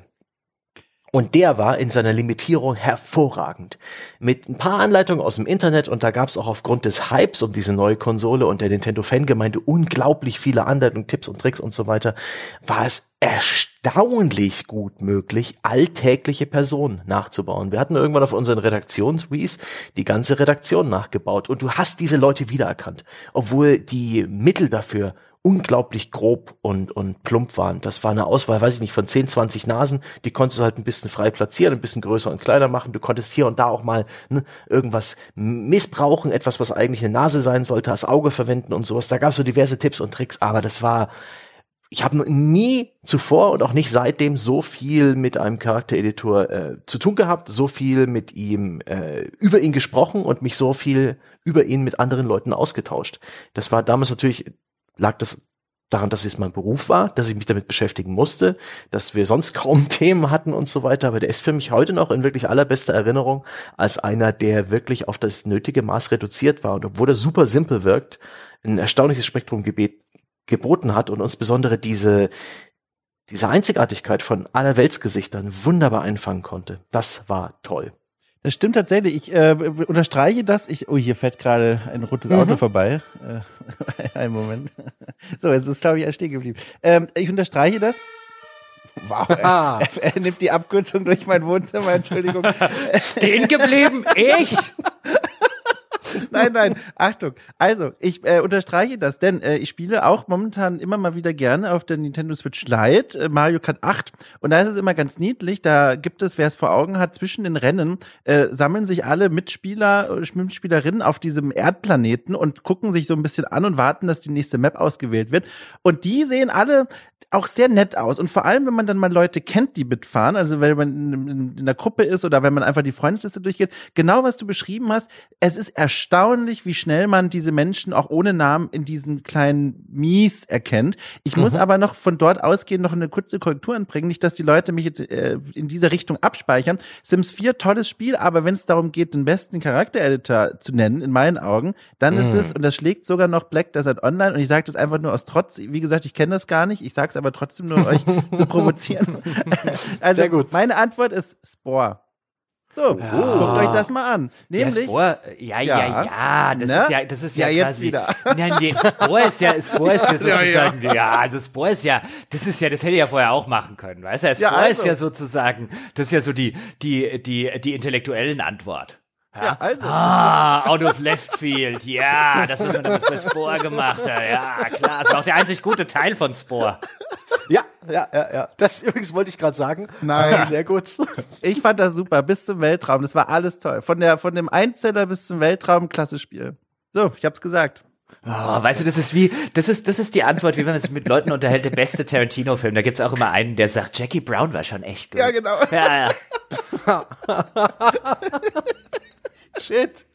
Warum erkennst du mich so gut? ja, ähm, ich, ich will nur noch zwei Sachen kurz reinwerfen von auch noch guten Charaktereditoren, die mir in der Zwischenzeit äh, eingefallen. Final Fantasy XIV, das MMO hat einen fantastischen Charaktereditor, wenn man nicht viel Wert darauf legt, einen Charakter spielen zu wollen, der älter als 14 aussieht. Aber dann, die Range von 14-Jährigen ist fantastisch. Ähm, oder von 12-Jährigen, wenn man das möchte. Ähm, und äh, Saints Row hatte immer coole Charaktereditoren, wo oh, man total ja. absurde, abgefahrene, verrückte, skurrile und so weiter Gestalten machen konnte. Das fand ich, weil das ist tatsächlich was, was es echt relativ selten gibt, auch in Umf im Umfeld da, ähm, wo es jetzt äh, durchaus auch Sinn ergeben könnte, ähm, äh, mal irgendwie einen Charakter zu haben, der jetzt auch wirklich optisch ganz weit draußen ist von der von der normalen gesellschaftlichen Norm entfernt. Und das hat halt Saints Row hat das halt auch schön rübergebracht. Die haben das halt äh, sozusagen ihren ihren Stil durchexerziert bis hin im äh, Charaktereditor, wo man sich ja schon so ein bisschen wie ein Spielverderber vorgekommen ist, wenn man einen normalen Charakter erschaffen hat. Angesichts mhm. der Alternativen. Und durchaus progressiv in, in seiner Form. Bereits in Saints Row 2 hattest du einen Schieberegler für das Geschlecht des Charakters. Was die vielleicht, die Entwickler eher so ein bisschen mit dem Augenzwinkern gesehen haben, aber gleichzeitig war das auch eine wunderbar inklusive Geschichte, was sie auch weitergeführt haben in den späteren Spielen. Bis hin zu diesem Agents of Mayhem. Kein gutes Spiel, aber ein sehr, ähm, ja, inklusiver Charaktereditor. Ja, als nächstes will ich übrigens Penis Sculpting. Hatten wir nicht sowas ähnliches bei ähm, Cyberpunk, oder? Ja, bei, Bei Cyberpunk- Cyberpunk? kannst du ja nur klein, mittel, groß auswählen. Ja, und äh, ich habe natürlich sofort klein ausgewählt, einfach weil ich wieder antikonformistisch sein wollte und gesagt habe, ich bin garantiert der einzige Kerl auf diesem ganzen Planeten, der einen kleinen Penis genommen hat. Ha? Nice. habe ich mich wieder anders Nice. und individuell gefühlt. Ja. ähm, äh, nein, aber aber ich jetzt, warum nicht sculpten, weißt du? So ein penis Wie bei Spore damals. Ja, ich, Ähm. ähm, und auch damit, damit vielen, damit vielen Männern und männlichen Spielern das so vielleicht ein bisschen unangenehm ist. Weißt du, nicht Brüste-Sculpting, sondern Penis-Sculpting, bitte. Aber sagtest du nicht vor ein paar Minuten, du willst einfach nur so einen groben Editor und dann so das Nötigste einstellen, aber das ist dann, da willst du den Sculpting? Nein, ich, ich, ich stelle es mir nur einfach so lustig vor, ja, wenn die Ach ganzen, so. wenn die ganzen ähm, äh, äh, pubertären 16-Jährigen und die, die mit 30 immer noch pubertäre 16-Jährige äh, sind, sich dann darüber beschweren, warum darf man da den Penis sculpten, aber nicht die Brüste, das ist doch unfair. Wie wär's mit nur den Eiern, ja? Ja, oder so. Ich fände fänd schön, wenn sie das machen wie bei Rust damals. Äh, problematisch in vielerlei Hinsicht dieses Spiel, aber das war, war eine interessante Idee. Da haben sie gesagt, die männlichen und auch die weiblichen Geschlechtsteile werden in Größe, Dimension und Form zufällig auf die Spieler-ID verteilt. Und das lässt sich auch nicht mehr ändern. Und das könnte man doch, oder? Könnte man doch äh, auch übertragen auf dieser Spiele. Dann brennt wieder das Internet, weil die Leute sagen, werde eingeschränkt in meiner Erschaffungsfreiheit. Ich hab doch in der Realität schon einen kleinen Pimmel. Ja, also wo ist mein Eskapismus? Glaub mir, bei den Eskapismus-Spielen diesbezüglich, ja, Sexvilla und so weiter, da hast du eine, ein Füllhorn an, an, ja, das an ist- Optionen. Wunderbar. Wollen wir mal zum zweiten Teil kommen, meine Herren? Zum Teil der, jetzt haben wir uns die Optik ausgesucht. Die Optik muss ja auch zu irgendetwas passen. Ja, in meinem Falle nämlich immer, da ich den Archetype des äh, Rogues, also des Schurken in der Regel wähle. Also muss natürlich auch das, was vorher kommt, zu äh, dem entsprechenden Archetyp. Ich mache ja keinen Magier. Und ich mache auch keinen, keinen klassischen Kämpfer zum Beispiel oder einen Barbaren oder was es da immer ähm, gerade bei den ganzen Fantasy-Rollenspielen an Unterkategorien der einzelnen Klassen immer noch gibt. Denn in der Regel spiele ich irgendetwas Schurkisches oder zumindest schurkisch angehauchtes. Ich will also nicht das muskelbepackte Kraftprotzpaket äh, spielen, das ich vielleicht mir erschaffen würde, wenn ich jetzt sagen würde, aber ich will halt einen glaubwürdigen Kämpfer zum Beispiel spielen, der mit einem riesigen Zweihänder oder mit so einem riesigen Warhammer oder so operiert und dann bräuchte ich halt für meine Immersion einen ganz anderen Charakter als jetzt bei einem Rogue und bei einem Rogue ähm, ist halt das Schöne auch noch, dass ich äh, bei sowas wie Körperbau und so weiter, da kann ich immer die vorgegebenen Slider nehmen, weil sie geben mir irgendwas Schlankes, Unscheinbares. Das funktioniert schon und das passt schon äh, zur Rolle, weil das ist jetzt im nächsten Schritt das, was ich machen würde. Ähm, in, in Fantasy wäre es eben diese klassische Rogue-Geschichte und immer wenn ich zum Beispiel in sowas wie Cyberpunk oder so, kommt ja nicht so häufig vor, dass man in, im anderen Kosmos halt auch noch eine Charaktererschaffung auf ähm, auf äh, spielerischer Ebene sogar noch hat, ähm, dann mache ich halt meistens irgend so eine Art Assassinen-Type.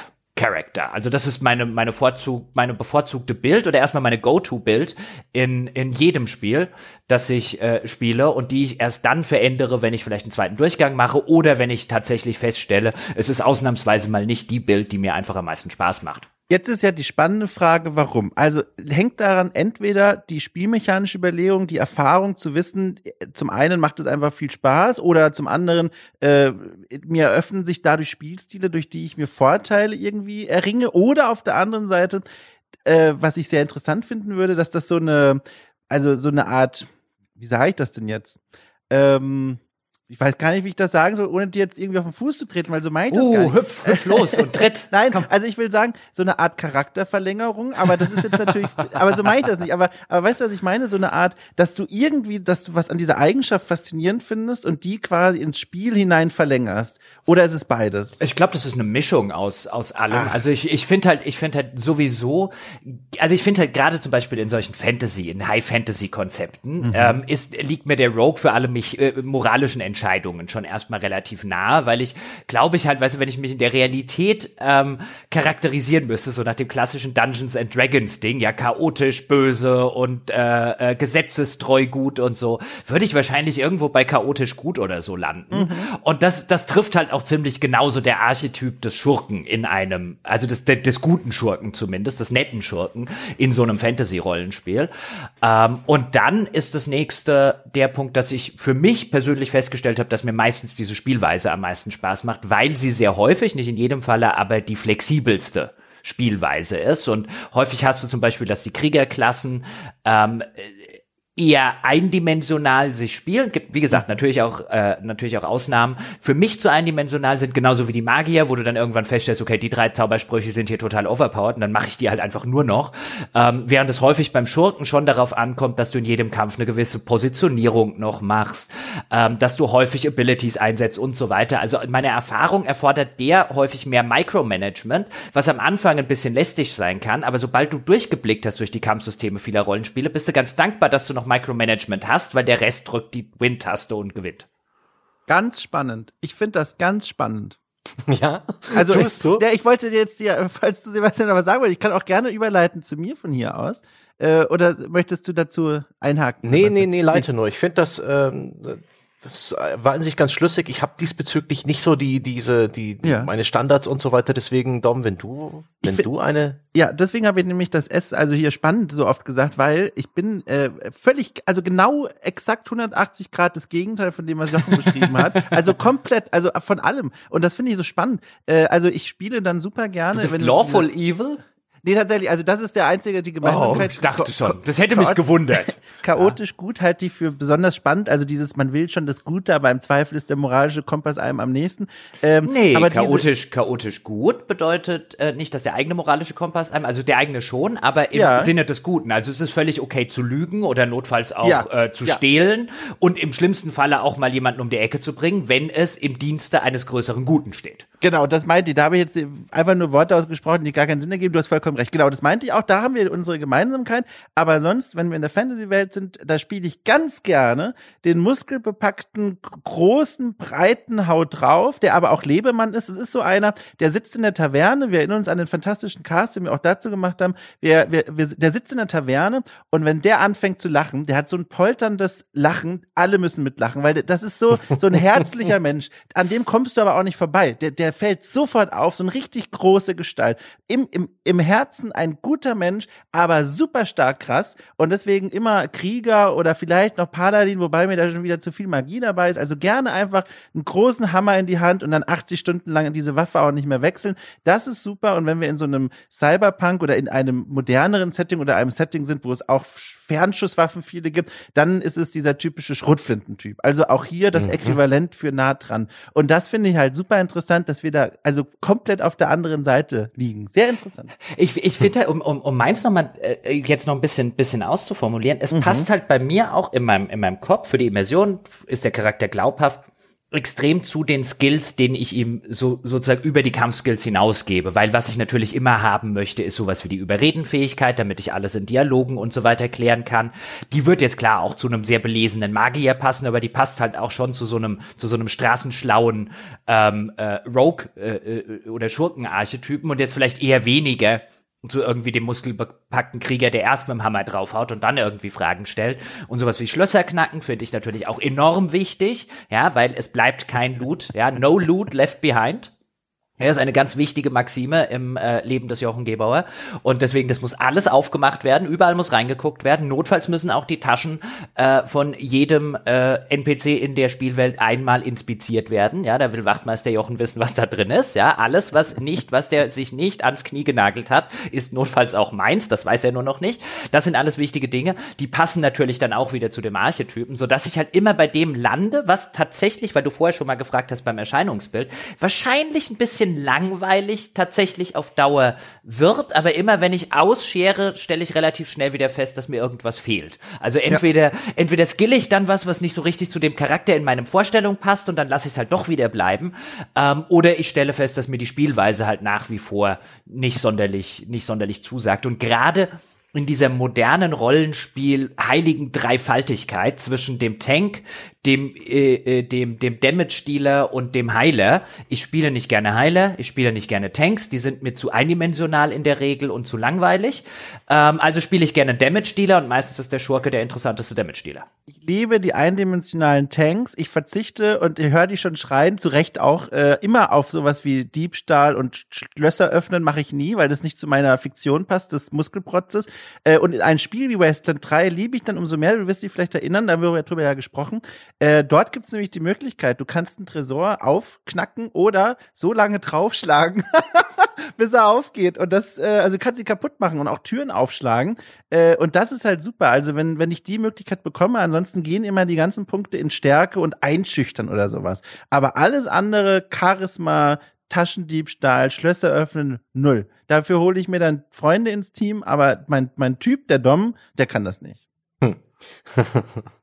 ich bin da ja eher diese ganzen die heilige Dreifaltigkeit bei Rollenspielen, Jochen, übrigens, die sehe ich eher als Magier, Krieger und Schurke. Das sind eher ja, visuelle Rollen und was sie letztendlich spielerisch, ob der Krieger jetzt ein Tank ist oder ein Paladin, sehe ich nicht so, sehe ich nicht so eng. Ich glaube eher in MMOs ist diese Dreifaltigkeit ja, das, wichtiger hast, mit Teamplay. Ja, das hast du, hast du häufig halt, deswegen habe ich es gesagt, schon auch gerade in den traditionellen Rollenspielen mittlerweile. Mhm. Also was wie eine Pillars of Eternity oder so, gerade der erste Teil, da brauchst du einen Tank und da brauchst du einen mhm. Healer, wegen so wie das Kampfsystem funktioniert. Ah, mit so Partyrollen. Ja, ja, klar. genau. Das brauchst du halt häufig. Auch einen, auch einen Dragon Age Inquisition folgt diesem Muster. Du solltest schon einen Tank und einen Heiler in der Party haben. Ja. Den Heiler kannst du lassen, wenn wenn du gute Damage-Dealer hast, aber irgendeiner muss tanken können zum Beispiel. Mhm. Das hast du halt heute sehr, sehr häufig und ich finde, tanken ist die langweiligste Rolle, die ich je gespielt habe. Ich lasse mich immer wieder von solchen, weil ich eben auf diese Standardarchetypen auch nicht so groß Bock habe, lasse ich mich ganz gern mal von Charaktereditoren, gerade bei so Singleplayer-Action-Rollenspielen ohne Party, wo man bloß einen Spielcharakter hat, überreden, so ein paar exotische Charaktere zu nehmen. Aha, so, so, ein Schamane, was macht der denn? Mhm, Totenbeschwörer, das klingt doch interessant. Und die, die sind dann meistens so kompliziert oder frustrierend, dass ich dann binnen weniger Stunden komplett aus dem Spiel rausgeschmissen werde und nie wieder Bock drauf habe. Aber in die Falle tappe ich oft weil ich halt mal ein bisschen ne, der Edgelord sein will, ein bisschen was äh, Absonderliches, ähm, Hipstermäßiges spielen will und dann äh, ernüchtert feststelle, das macht ja nicht sofort Spaß. Ich weiß gar nicht, was ich tun soll. Ja, das, Blödes ich, Spiel. Ich finde, was übrigens interessant ist, und das ist halt so ein klassisches Rollenspielproblem eigentlich in dem in dem Kosmos der äh, der Computerrollenspiele, weil die natürlich sehr sehr häufig einfach so Pen and Paper Vorlagen geerbt haben und dann auch jetzt wieder bei dem bei dem neuen Pathfinder ist es zum Beispiel so, das basiert ja auf eben dem Pen-and-Paper-Rollenspiel Pathfinder. Deswegen kann man dem Spiel da erstmal kann, natürlich keinen Vorwurf machen, weil es soll ja eine Adaption dieser Vorlage sein. Aber diese Vorlagen sind häufig, finde ich, denkbar ungeeignet strukturell, gar nicht mal inhaltlich, aber strukturell, was ein Computerrollenspiel angeht. Denn jetzt spiele ich das, wie du gerade gesagt hast, äh, selber. Und jetzt bin ich vielleicht neu in diesem Universum und kenne mich da noch nicht sonderlich gut aus. Ich habe keine Ahnung, was effektiv ist. Ich habe keine Ahnung, was mir Spaß machen wird, weil relativ häufig kann es einem ja durchaus passieren, dass das, was man im ersten Schritt denkt, was der Schamane kann, vielleicht nicht das ist, was irgendwann der Vorlagendesigner gedacht hat. Und deswegen macht er doch was anderes. Und was du, was du A selten hast, was ich jetzt auch übrigens bei Pathfinder ein bisschen vermisse, weil ich so ein bisschen da sitze, jetzt so nach zwei, drei Stunden habe ich erst reingespielt. Aber mein Schurke ist gar nicht schlecht, aber ich glaube, ich hätte doch lieber noch was anderes. Spielst jetzt die drei Stunden nochmal? Ähm, oder, oder lässt das jetzt halt einfach bleiben? Äh, beides jetzt irgendwie so eine, so eine, so eine äh, Entscheidung, ähm, wo ich mir denke, warum ist da nicht nach irgendwie den ersten zwei oder drei Stunden die Möglichkeit umzu Klassen. Einfach völlig neue Klasse irgendwie spielen. Einfach festgestellt, die macht mir keinen Spaß, aber ich will nicht wieder von vorne anfangen. Also lass mir doch einfach quasi den Spielfortschritt, den Level und die Erfahrungspunkte und lass mich auf andere Klassen switchen. Und wenn ich eine finde, die mir besser gefällt, hey cool, warum muss ich neu anfangen? Das verstehe ich selten, warum das nicht drin ist. Gerade in diesen klassischen Spielen. Und viel zu viele Computerrollenspiele haben, finde ich, Systeme, die am Anfang schon wesentlich zu viel Auswahl bieten. Also weißt du, wenn ich klar, wenn ich jetzt ein totaler ADOD oh, ja. oder Pathfinder und so weiter Fan bin, ähm, dann ist das super. Aber zum Beispiel das erste Pillars of Eternity, das waren ja alles von denen von Obsidian selbst gemachte und sich ausgedachtes Regelwerk und alles drum und dran, orientierte sich ein bisschen an einer Vorlage. Aber da kannte ich halt nichts davon. Und dann mache ich mir einen, dann will ich mir einen Magier machen, wenn ich den zum Beispiel machen würde. Und jetzt habe ich erstmal die Auswahl aus 30 verschiedenen Zaubersprüchen. Ich habe keine Ahnung, welcher effektiv ist. Ich weiß bei der Hälfte noch nicht mal, was das bedeutet, was dort in den Skilltips steht und so weiter. Und wo ich mir denke, denke, das ist für ein Computerrollenspiel eigentlich das, das denkbar Falscheste. Ein Computerrollenspiel soll sich strukturell so aufgebaut sein, dass du am Anfang aus vergleichsweise wenigen Fähigkeiten auswählst und es immer komplexer wird, je weiter du spielst, weil du eben schon Erfahrungswerte hast sammeln können, wie ein, okay, dieser Schadenstyp, was für sich Feuer ist total super, den benutze ich gerne, das macht mir Spaß und ist effektiv, also gehe ich in die Richtung weiter, während Eis juckt mich jetzt nicht so sonderlich. Ähm, und dass du halt mit, mit wenigen Optionen in der Charaktererschaffung anfängst und das Spiel halt einfach quasi seine Komplexität immer weiter eskaliert, wie es ja auch in einem guten Strategiespiel der Fall ist. Und sehr, sehr häufig ist es allerdings so, dass du mit einer überbordenden Menge an äh, Optionen anfängst und es danach eigentlich du, du, du sehr, sehr in eine Nische sehr schnell reinschlitterst und es immer weniger komplex wird, weil du halt von vornherein sozusagen die komplexen Entscheidungen sind am Anfang und später hinten raus machst du halt nur noch den Pfad irgendwie weiter. Und das ist eigentlich eine ziemlich dämliche strukturelle Entscheidung für ein Computerrollenspiel. Aber das machen immer noch sehr viele, was ich spannend finde. Hm. Ich würde noch mal einen Nebenkriegsschauplatz aufmachen, wenn wir schon bei so Mechaniken sind und Rollen und Klassen und so weiter. Und zwar Charaktereditoren nicht für Charaktere, sondern für sowas wie ein Volk in einem 4X-Spiel. Das ist spannend. Mm. Sowas wie Stellaris, wo du halt äh, dich entscheidest, wie sehen die aus? Sind das irgendwelche Reptilienwesen oder so komische Einzeller oder sind das vielleicht so, so Insekten oder vielleicht doch Humanoide oder Roboter? Ist es eine KI? Ist es eine Schwarmintelligenz? Sind die xenophob? Vielleicht sogar fanatisch? Welche Ethik haben die? Welche Gesellschaftsstruktur? Welche Perks und welche Nachteile?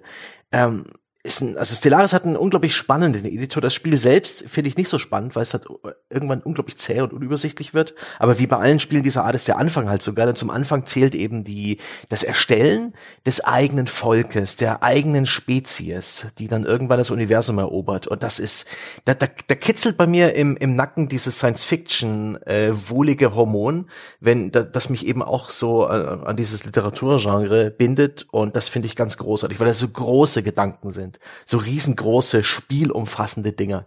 Super. Stellaris finde ich da auch ein sehr interessantes Beispiel. Übrigens auch sehr interessantes äh, ne Nebenschauplatzding. Ähm, mhm.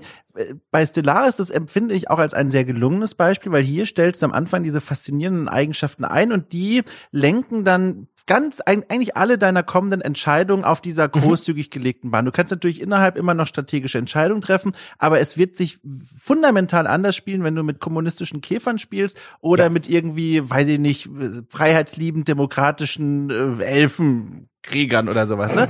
Man, man, merkt das schon. Das macht echt ja. einen Unterschied. Nicht nur grafische Gestaltung, was auch hübsch da aussieht, sondern wirklich, das ist spielmechanisch anders. Und ein Gegenbeispiel dazu, auch im selben Genre, das ich aktuell noch spiele, ähm, habe ich jetzt leider feststellen müssen, ist bei Humankind so.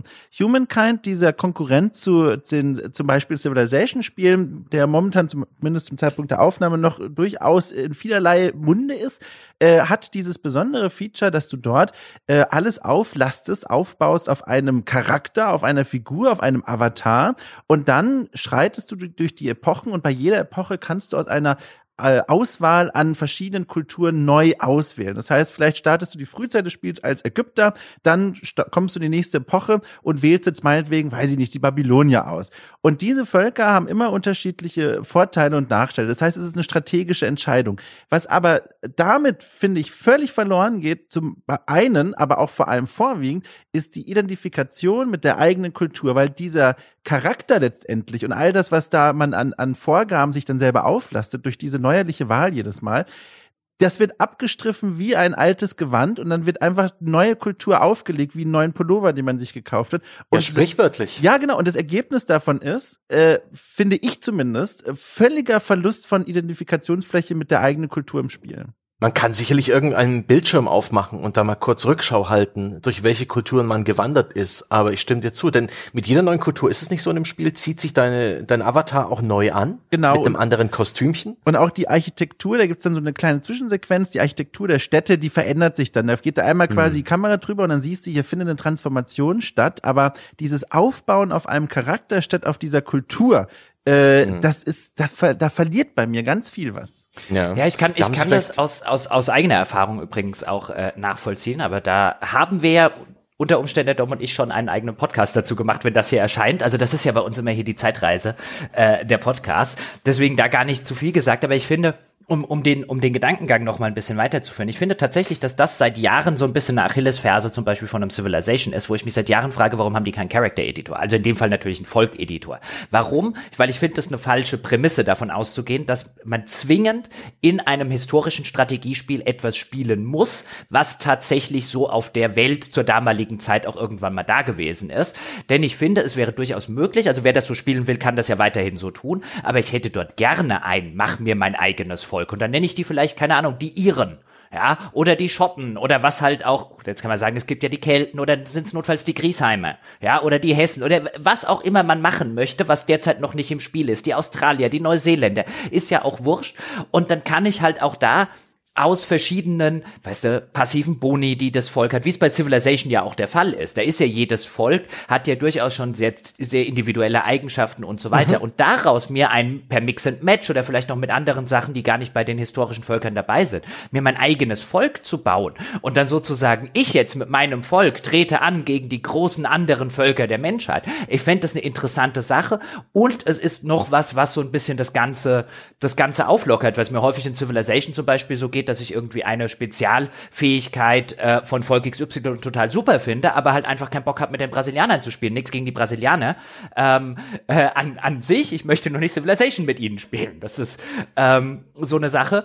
Ähm, äh, oder oder oder die ich äh, die Deutschen nicht spielen will zum Beispiel, aber die eine coole Einheit haben und so. Und ich finde halt dieses dieses letztlich ist es so, so, so eine so eine so eine Art falsche Prämisse, dass du das nicht selber machen kannst. Also die lustigerweise den Ur-Civilizations gab's das noch. Also bevor die halt hingegangen sind und haben dann unterschiedliche Völker auf spielerischer Ebene gemacht, konnte mhm. man in den Ur-Civilizations konnte man da da habe ich nämlich immer die Iren gespielt und habe als allererstes mal Dublin gegründet und so.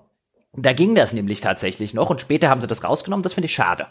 Ich glaube, Civilization würde von einem Charaktereditor äh, in dem Sinne wäre natürlich ein Volks- oder ein Civilization-Editor. Glaubt, die könnten davon echt ordentlich profitieren. Was sie natürlich nie machen werden, weil sie wollen ja im Nachgang an die Spiele noch neue Völker verkaufen.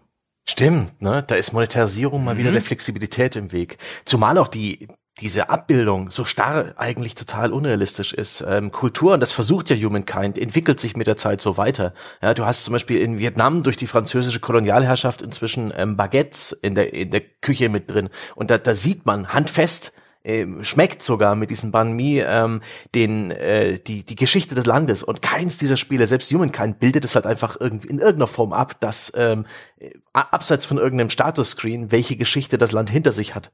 Und das ist eine Leistung, ich glaube, die werden wir in Spielen vielleicht zeitlebens nie nie sehen, weil sie unglaublich komplex ist so wirklich spürbar machen, wie, wo dein Weg lang führte. Ja, und ich will, also ich finde sowas wie, wie Civilization ist auch so ein ganz schönes Beispiel. Ein, ein, es fühlt sich natürlich für mich schon, muss ich jetzt offen gestanden sagen, also nicht, nicht, weil ich da tatsächlich eine moralische Wertigkeit reinpacke, sondern in der Fiktion, die ein Civilization hat, laufe ich lieber den Ägyptern als den Shoshonen über den Weg. Die Ägypter sind interessantere Gegner. Für mich persönlich, weil sie halt so diesen riesen Stellenwert in der Historie einnehmen ja. und die Shoshonen jetzt halt diesen Stellenwert einfach in der gesamten Menschheitsgeschichte nicht besessen haben und auch nicht besessen konnten, weil kaum hatten sie Kontakt mit irgendwie einer anderen Menschenrasse gemacht, wurden sie von denen umgebracht. Ähm, aber oder die Mayas oder die Azteken, das mhm. ist halt, finde ich, ein ander, was anderes als, als zum Beispiel jetzt die Shoshonen oder nichts gegen Österreich, aber wenn ich halt auf die Österreicher bei Civilization äh, äh, stoße, dann denke ich mir nicht so ein, boah, mit denen will ich mich aber messen, sondern dann ist das eher so ein, die gehören bald mir. Ah, der ja. nächste.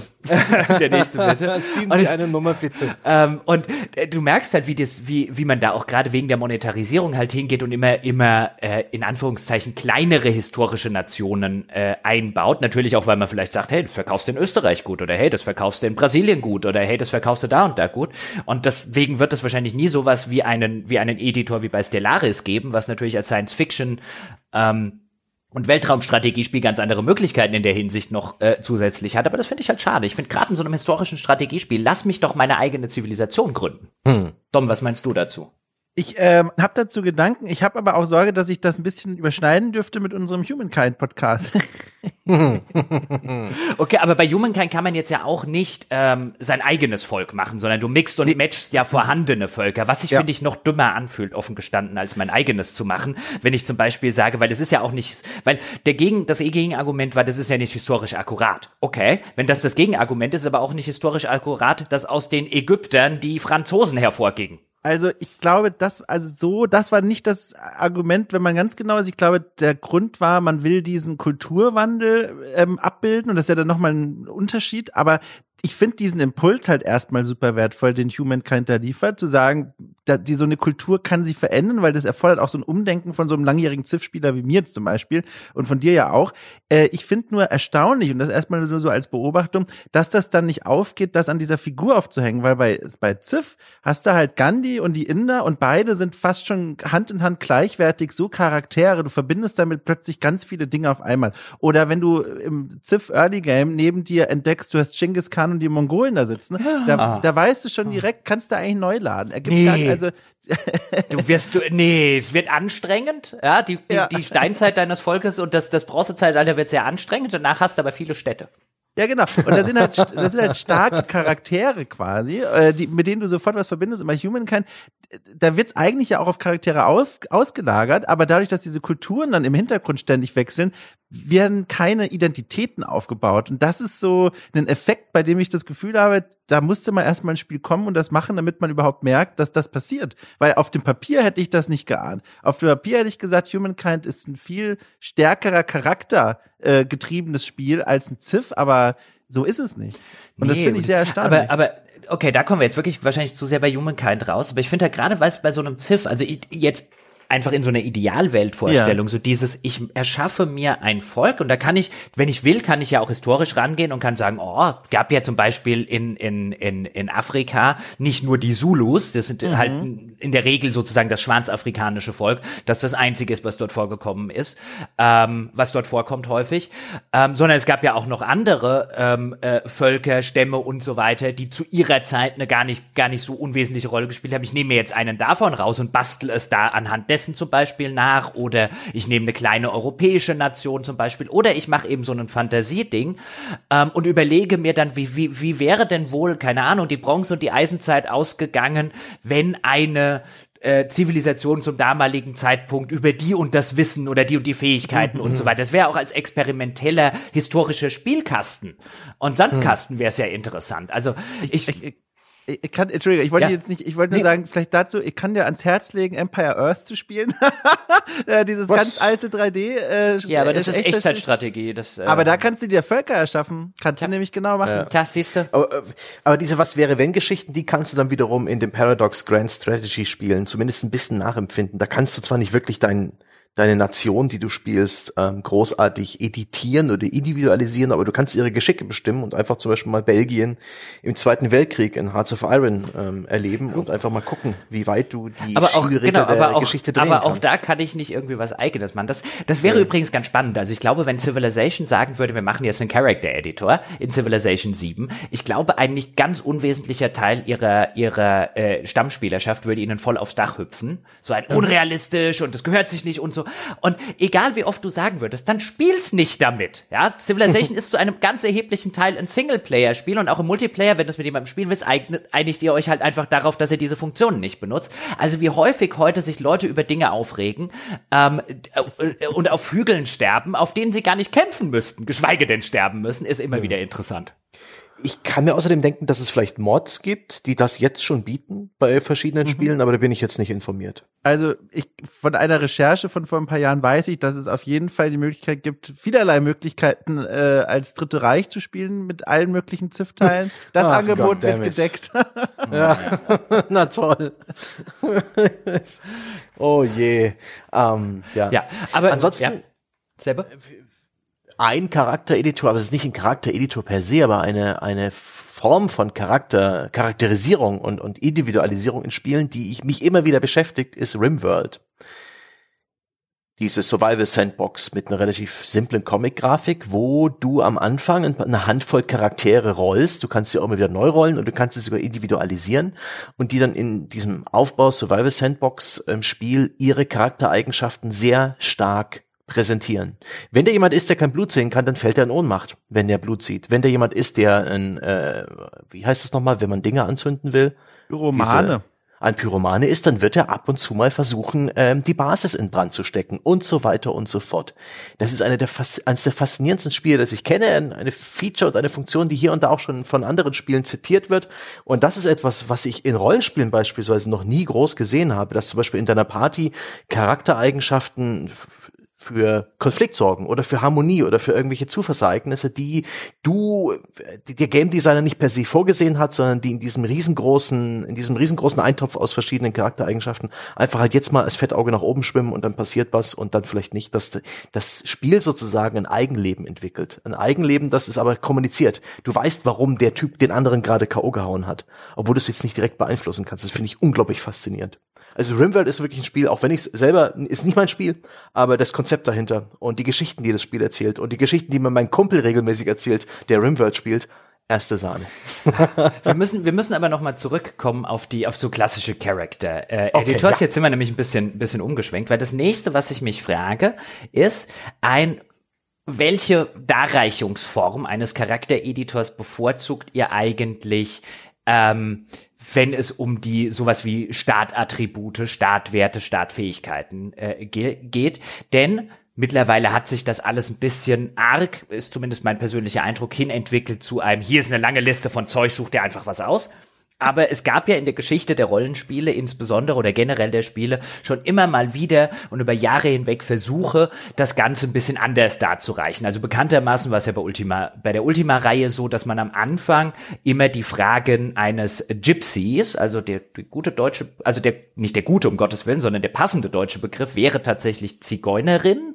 Dom, du bist da ein bisschen mehr Experte als ich. Was macht man denn jetzt in einem, in einem, in einem fiktiven Fantasy-Kontext mit Gypsy. Ich wüsste nicht, wie ich das gerade sonst übersetzen soll. Uff, äh, ich, also so aus dem Bau heraus wüsste ich jetzt auch äh, nicht eine Möglichkeit. Also ich wollte äh, jetzt um, nicht, nicht das Zigeunerinnen-Wort unbedingt benutzen, aber mir fiel jetzt gerade nichts Besseres ein, weil das ist es halt in diesem Kontext.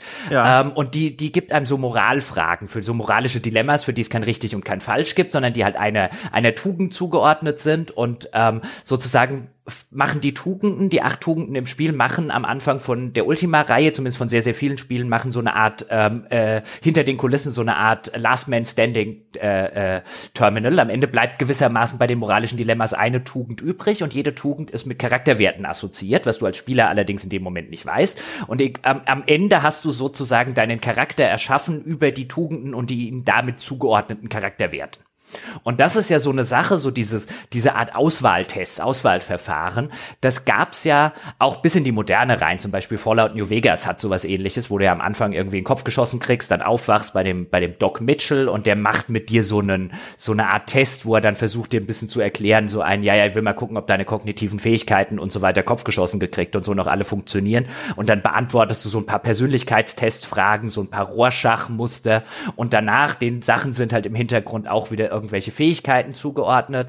Und ganz am Schluss kannst du sagen, nee, komm, alles, äh, lassen wir alles mal bleiben ja, ich will trotzdem hier aus der langen Liste von Zeug meins irgendwie auswählen, was ich dann machen würde. Oder aber du kannst halt einfach sagen, anhand dieser Dinge, die dir da vom Spiel vorgegeben werden, ja, das ist der Charakter, den ich äh, haben will. Sowas ähnliches gab es ja auch bei Fallout 3, in dem du unten da im Bunker diesen, diesen, diesen, ein, diesen ein, diese Art Einstellungstest oder Psychologietest, den GOAT, äh, wie er glaube ich hieß, macht. Was bevorzugt ihr davon? Wollt ihr diese, wollt ihr diese große, also ich bin ja derjenige, nervt mich nicht mehr so Zeug, ja, insbesondere wenn ich nicht weiß, was was zugeordnet ist. Ich bin ja eben Min-Maxer ähm, so ein Lass den Krempel weg und gib mir die lange, notfalls die lange Liste mit dem vielen Zeug drauf, aber ich will aussuchen, wo sozusagen meine Fähigkeiten drin liegen oder findet ihr, seid ihr eher so welche, so ein, ja, wenn du, weißt du, wenn du das machen kannst, ist mir das lieber, als am Anfang gleich aus den ganzen Fähigkeiten zu wählen. Hm. Also wenn dieses System gut funktioniert, dann finde ich das schon sehr interessant. Aber ich muss sagen, in der Vergangenheit an die Beispiele, die ich mir erinnern kann, vor allem auch Fallout zum Beispiel, hatte ich nicht das Gefühl, dass meine Antworten da zu einem Ergebnis führen, bei dem ich nachvollziehen kann, komplett wie es zustande gekommen ist und dann ertappe ich mich immer dabei, wie ich quasi nachträglich äh, wieder alles so ändere, wie ich es eigentlich möchte. Viel lieber mag ich tatsächlich die, wenn man so möchte, eigentlich ja viel unelegantere Darreichungsform, nämlich dieses dieser langen Liste, denn äh, bei bei, bei guten, also in dieser Hinsicht finde ich dann guten Rollenspielen zum Beispiel, ist diese Liste nicht nur versehen mit Informationen über meinetwegen die Fähigkeiten oder die Eigenschaften, sondern da gibt's auch immer so ein bisschen Flufftext dazu. Und dieser Flufftext verrät einem dann was über die Welt selbst. Also klassisches Beispiel, wenn man die, die eigene Rasse auswählt, dann kommt da nicht nur, da kommt da nicht einfach nur, der Mensch ist in allem gut und die Zwerge sind magieresistent, sondern da gibt's dann noch mal so eine Erzählung dazu, welche Rolle die Menschen in dieser Welt spielen und die Zwerge. Geht aber auch bei eigenen eigenen, bei einzelnen Eigenschaften. Und das finde ich immer so ganz nett. Also auch wenn bei,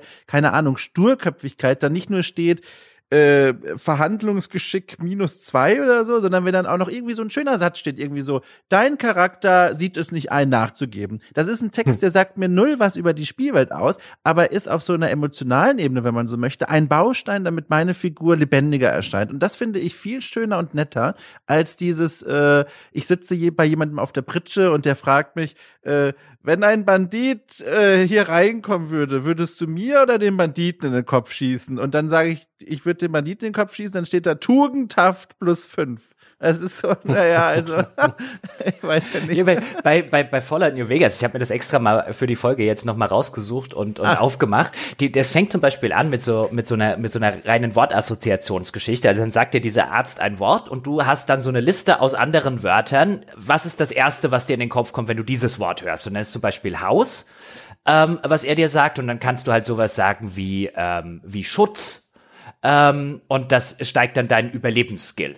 Also und ähm, dann kannst du was sagen wie einbrechen, ja, das steigert dann deinen Schlösserknacken-Skill oder renovieren, das steigert dann Rep dein Reparieren Fähigkeit und äh, kaputt machen, das steigert dann deine Fähigkeit mit äh, Explosivwaffen und Granaten und so weiter umzugehen. Das ist ja eigentlich eine total nette Idee, ähm, aber hier wird halt sowas, was so auf so einer, auf so einer, wie du es gerade schon gesagt hast, so ein bisschen so eine emotionale Ebene. Weißt du, ich finde es ja ganz nett, einen Charakter zu haben, der beim, beim Wort Haus sofort dran denkt, hm, wie ich da wohl reinkomme, um es auseinander, um alles mitzunehmen und so weiter. Aber vielleicht will ich ja trotzdem nicht Lockpick haben. Aus welchen Gründen auch immer.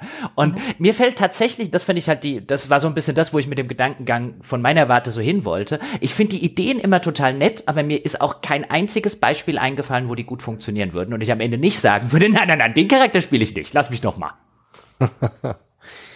So ein richtiges Optimum fällt mir jetzt auf die Stelle auch nicht ein. Ich bin kein Freund davon, zugekotzt zu werden mit Auswahlmöglichkeiten und Werten und Zahlen, die ich ohnehin noch nicht so richtig priorisieren und bewerten kann. Ich mag diese kleinen Choose Your Own Adventure Geschichten, die manche Spiele mir um die Ohren drücken. Ich mag es aber auch sehr, wenn sie mir nachher nochmal eine Zusammenstellung geben, was ich da gerade entschieden habe und die Möglichkeit, das zu editieren. Das ist mir schon wichtig. Am besten gefällt mir da dieses klassische, ähm, klick deine Hintergrundgeschichte zusammen bis zum Moment dieses Spiels. Das ist, gibt mir auch immer eine kleine Stütze, wie diese dieser Charakter tickt, um ins, ein, um ins eigene Rollenspiel reinzufinden und die idealerweise ist es dann einigermaßen schlüssig und ich gehe damit klar. Was ich auch sehr mag, sind so Skill- und Attributsysteme, die relativ übersichtlich sind. So ein bisschen wie bei Fallout, wo man vielleicht einen ausgeglichenen Charakter bekommt und danach kannst du einem Attribut zwei mehr geben und dafür musst du einem anderen Attribut zwei wegnehmen und sowas. Also solche ganz, ganz simplen ich suche dir hier was Besseres raus und dafür musst du auch einen Malus akzeptieren. Oder halt zwei gute Perks und dafür einen negativen Perk und fertig. Und ab geht die Reise und der Rest passiert im Spielverlauf. Mhm. Das finde ich super. Aber alles, so wirklich so klassische ähm, Rollenspielsysteme, die mir am Anfang unfassbar viele Möglichkeiten bieten und die ein Expertenwissen voraussetzen, da bin ich direkt beim, äh, beim Starten des Spiels wieder ähm, ja, ähm, abzuholen von meinen Eltern, denn da werde ich nicht bleiben. So ist es halt. Ja, das ist übrigens ein, ein, ein schönes Beispiel, was leider Gottes mittlerweile auch sehr, sehr selten ähm, äh, existiert nämlich dieses äh, äh, Vorteil- und Nachteilsystem. Also ich kenne das, mhm. ich habe mir ist das glaube ich bei, bei den frühen Fallouts zum ersten Mal begegnet. Die nannten das damals Traits. Also da gab es die Traits, das was man bei der Charaktererschaffung sich ausgewählt hat, ein mehr oder weniger großer Vorteil und ein mehr oder weniger großer Nachteil, der daraus entsteht. Aber du musstest keins auswählen. Und dann gab es eben diese Perks diese alle drei oder alle vier Level, diesen, diese neue Irgendwas-Fähigkeit, die dich auch spürbar stärker gemacht hat. Und übrig geblieben ist gefühlt nur noch das ganze Perk-System. Ähm, sogar das Skill-System haben sie ja mittlerweile eingedampft. Und die Trades sind auch mehr oder weniger der, der Schere zum Opfer gefallen. Und das ist halt, ich fand die auch immer sehr, sehr interessant, weil du erstens bei, bei weiteren Durchgängen ähm, schon mal super, um mal was völlig anderes oder eine völlig andere Ausgangsbasis zu, äh, zu stellen. Ähm, oder halt, um auch generell so am Anfang zu sagen, ich spiele vielleicht trotzdem immer den einen Archetyp, aber hier sind interessante Sachen dabei.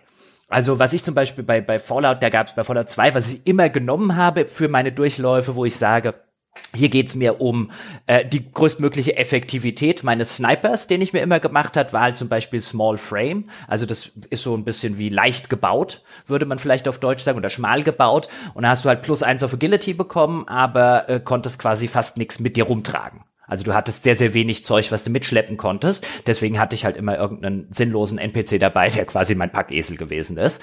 Ähm, und sowas gab es dann halt. Also einen dicken Vorteil in dem Fall. Diese eine Agility hilft wirklich, aber für einen dicken Nachteil. Und sowas finde ich auch immer interessant, wenn sie mhm. das anbieten. Und ähm, da muss man auch sagen, da sind zum Beispiel die Divinity-Spiele, die haben, glaube ich, auch sowas ähnliches mittlerweile. Und sowas finde ich auch immer interessant. Weißt du, lass mich doch, oder bei Wasteland 3 gibt's das zum Beispiel auch, lass mich halt einen Alkoholiker spielen. Ja, der, mhm. der halt nur funktioniert, wenn er besoffen ist. Das macht aber was Interessantes. Häufig stelle ich dann fest, dass es doof umgesetzt ist und dass es halt einfach nur darauf hinausläuft, dass der Alkoholiker halt die ganze Zeit äh, äh, einfach nur einen sehr großen Vorrat an Alkohol mit sich rumschleppen muss. Und äh, eigentlich besteht quasi das spielerische Element des Ganzen darin, dass ich alle zehn Minuten ins Inventar gehe und die Schnapsflasche anklicke und dann wird mir das irgendwann lästig, weil dann sage ich ja, das ist mir halt ein bisschen zu dünn, aber die Idee ist cool. Ja, bin ich ganz bei dir. Da verschränken sich zumindest auf dem Papier spielmechanisch interessante Entscheidungen. Ich nehme was weg, bekomme was dafür. Plus äh, verschränkt sich mit diesem Worldbuilding-Aspekt, dieses so Small Frame und so. Das sind ja alles Sachen oder Pyromane. Das sind alles Dinge, die gehen dann direkt, wenn man denn darauf steht, so wie ich, in den Kopf rein und äh, helfen beim Character Building. Also beide Sachen automatisch und das finde ich auch ein sehr schönes System, wenn es gut funktioniert. Ja, ist wirklich toll. Und das ist auch so ein bisschen, was ich vorhin bei, bei Rimworld angedeutet hatte. Das musst du eben mit den Kompromissen leben, die das Spiel in dem Sinne eher hart vorgibt. Aber das macht den großen Reiz aus. Du hast diesen einen Typen, der weigert sich irgendwie, sich die Hände schmutzig zu machen, zu arbeiten. Aber er ist ein begnadeter Chirurg und er lernt so schnell. Also behältst du ihn und arbeitest drumherum. Fantastisch. Das könnten, das könnten, ja, das könnte in Rollenspielen genauso funktionieren.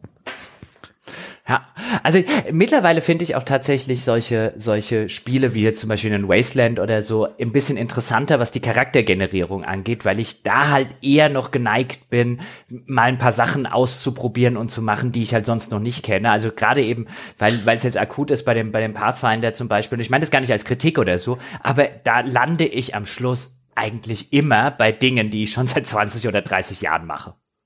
Ja, also das ist auch, ja. es, es wird nicht mehr passieren, dass ich in einem Fantasy-Rollenspiel einen Ranger spiele, glaube ich. Auf, in diesem, in diesem Leben nicht mehr, weil jedes Mal, wenn ich es ausprobiert habe, war es scheiße.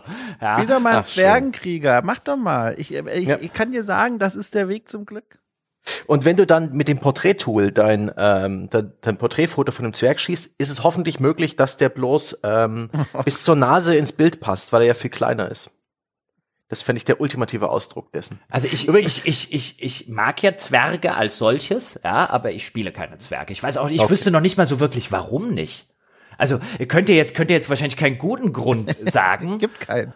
Ja, doch meistens halt wäre ich halt wieder bei dem, den ich vorher zum Beispiel schon genannt habe, weil die Wahrscheinlichkeit, dass ein cooler Zwergen-NPC, der dann nämlich die typische Zwergenklasse hat, mir über den Weg rennt, relativ groß ist. Und dann habe ich die gleiche. Ja? Dann hast du zwei, ne? Das geht ja nicht. Ja, das, das ist dann halt nicht effektiv. Ja, das einzige Argument, was ich gelten lasse, ist, dass bei Zwergen gerne mal die Vollbärte in den Bauch reinklitschen, weil die Körper zu kurz sind. Das passiert mm. gerne mal. Mm, das ist ein Weg, das ist was, was wir in Kauf nehmen. Das nehme ich als Argument, ja. Ja. Ach, schön. Übrigens, äh, als kleiner Rausschmeißer, erinnert ihr euch noch, wann das letzte Mal Spaß hattet, in dem Shooter euren Charakter zu editieren? die Waffe ist der Charakter. da hatte ich eine Menge Spaß. ja? Ja, doch, tatsächlich, doch. Also so eine MP5 in Call of Duty Modern Warfare kann ich mich schon äh, reinstützen. Das wird Ach, die Leute jetzt wieder schockieren. Das wird nee, jetzt wieder okay. schockieren. ich war da, ich hatte meinen Spaß damit, aber der ist irgendwie ist die Faszination verflogen. Nee, ich habe ähnlich, ja. als würde es jedes Rollenspiel immer nur die drei Archetypen bieten. Wähle aus, ja, hier ist Schurke, äh, Magier oder Krieger und äh, ich habe bereits, ich habe so viele MP, M16s editiert, äh, AN94 und AK74 ich kann die Scheiße nicht mehr sehen. Selbst bei Borderlands hat's mich irgendwann genervt. Also einfach nur Waffen. Klar, ich, ich, war, ich war an dem Punkt, wo es mich absolut begeistert und fasziniert hat, wo ich darüber gebrütet habe, aber der Drops ist gelutscht und es, ich es ist noch, immer dieselbe Ich glaube, ich habe noch nie in meinem Leben eine Waffe editiert. Eine Waffenskin in irgendeiner Form. Ich sehe immer, dass das geht und denke mir, ach ja, für wem es gefällt, äh, was, was gibt's sonst noch? Das ist genau wie Autos editieren irgendwie bei, keine Ahnung, bei so GTA-Spielen. Oder das können mir nichts egaler sein, als wie die Karre aussieht. Die muss nur schnell fahren können und sich gescheit lenken lassen. ist mir sowas von wurscht. Und wenn die, wenn ich, wenn ich eine, wenn ich eine pinke Sniper Rifle finde in Borderlands, schieße halt mit der pinken Sniper Rifle, solange sie gut ist. Mir ist sowas von egal, wie die aussieht. Ja, das ist wahrscheinlich meine gewesen, für die ich echt Geld ausgegeben habe. echt? Oh, nee. Hab ich auch schon mal gemacht. So ein Fünfer hingelegt uh. für einen schönen Skin. für einen Waffenskin, das wäre jetzt echt das Letzte, wofür ich Geld ausgeben würde. Also ich glaube, ich glaube, also nee, für einen Waffen, ich überlege gerade, nee.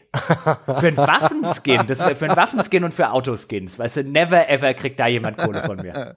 Ja, ich glaube, mit dieser schrecklichen Enthüllung oh haben wir den perfekten Moment geschaffen, diesen Podcast zu beenden. Wir lassen diese, diese Bombe jetzt einfach noch ein bisschen nachhallen und bedanken uns. Wahrscheinlich hat er, ja, Wahrscheinlichkeit, wenn, wenn, wenn, wenn wir es dann irgendwann rausfinden, irgendwann kommt die Beichte, dass er für FIFA Ultimate Team hat er schon drei Privatinsolvenzen hingelegt. Das nicht, aber League of Legends. Seit 2009 bin ich dabei, da sind schon Euronen im dreistelligen, vierstelligen Bereich geflossen, kann ich euch sagen. Das ist leider so.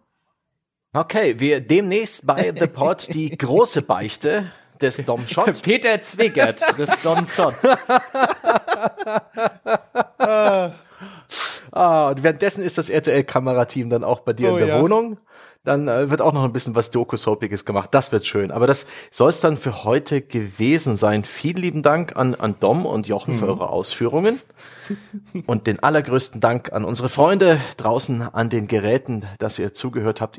Ich hoffe, das war für euch alle interessant und spannend und inspirierend. Wenn es Gesprächsbedarf gibt und Austausch need, dann äh, lasst das doch bei uns im Weltbesten Spieleforum unter forum.gamespodcast.de und überlegt euch, ob ihr uns nicht was Gutes tun könnt. Das einfachste, die niedrigste Hürde, die es zu überspringen gilt, ist uns einfach positiv zu bewerten. In Spotify, in iTunes, fünf Sterne, aufgerichtete Daumen, Smiley Faces, wie auch immer der Dienst eurer Wahl Wohlbefinden ausdrückt. Wir freuen uns drüber.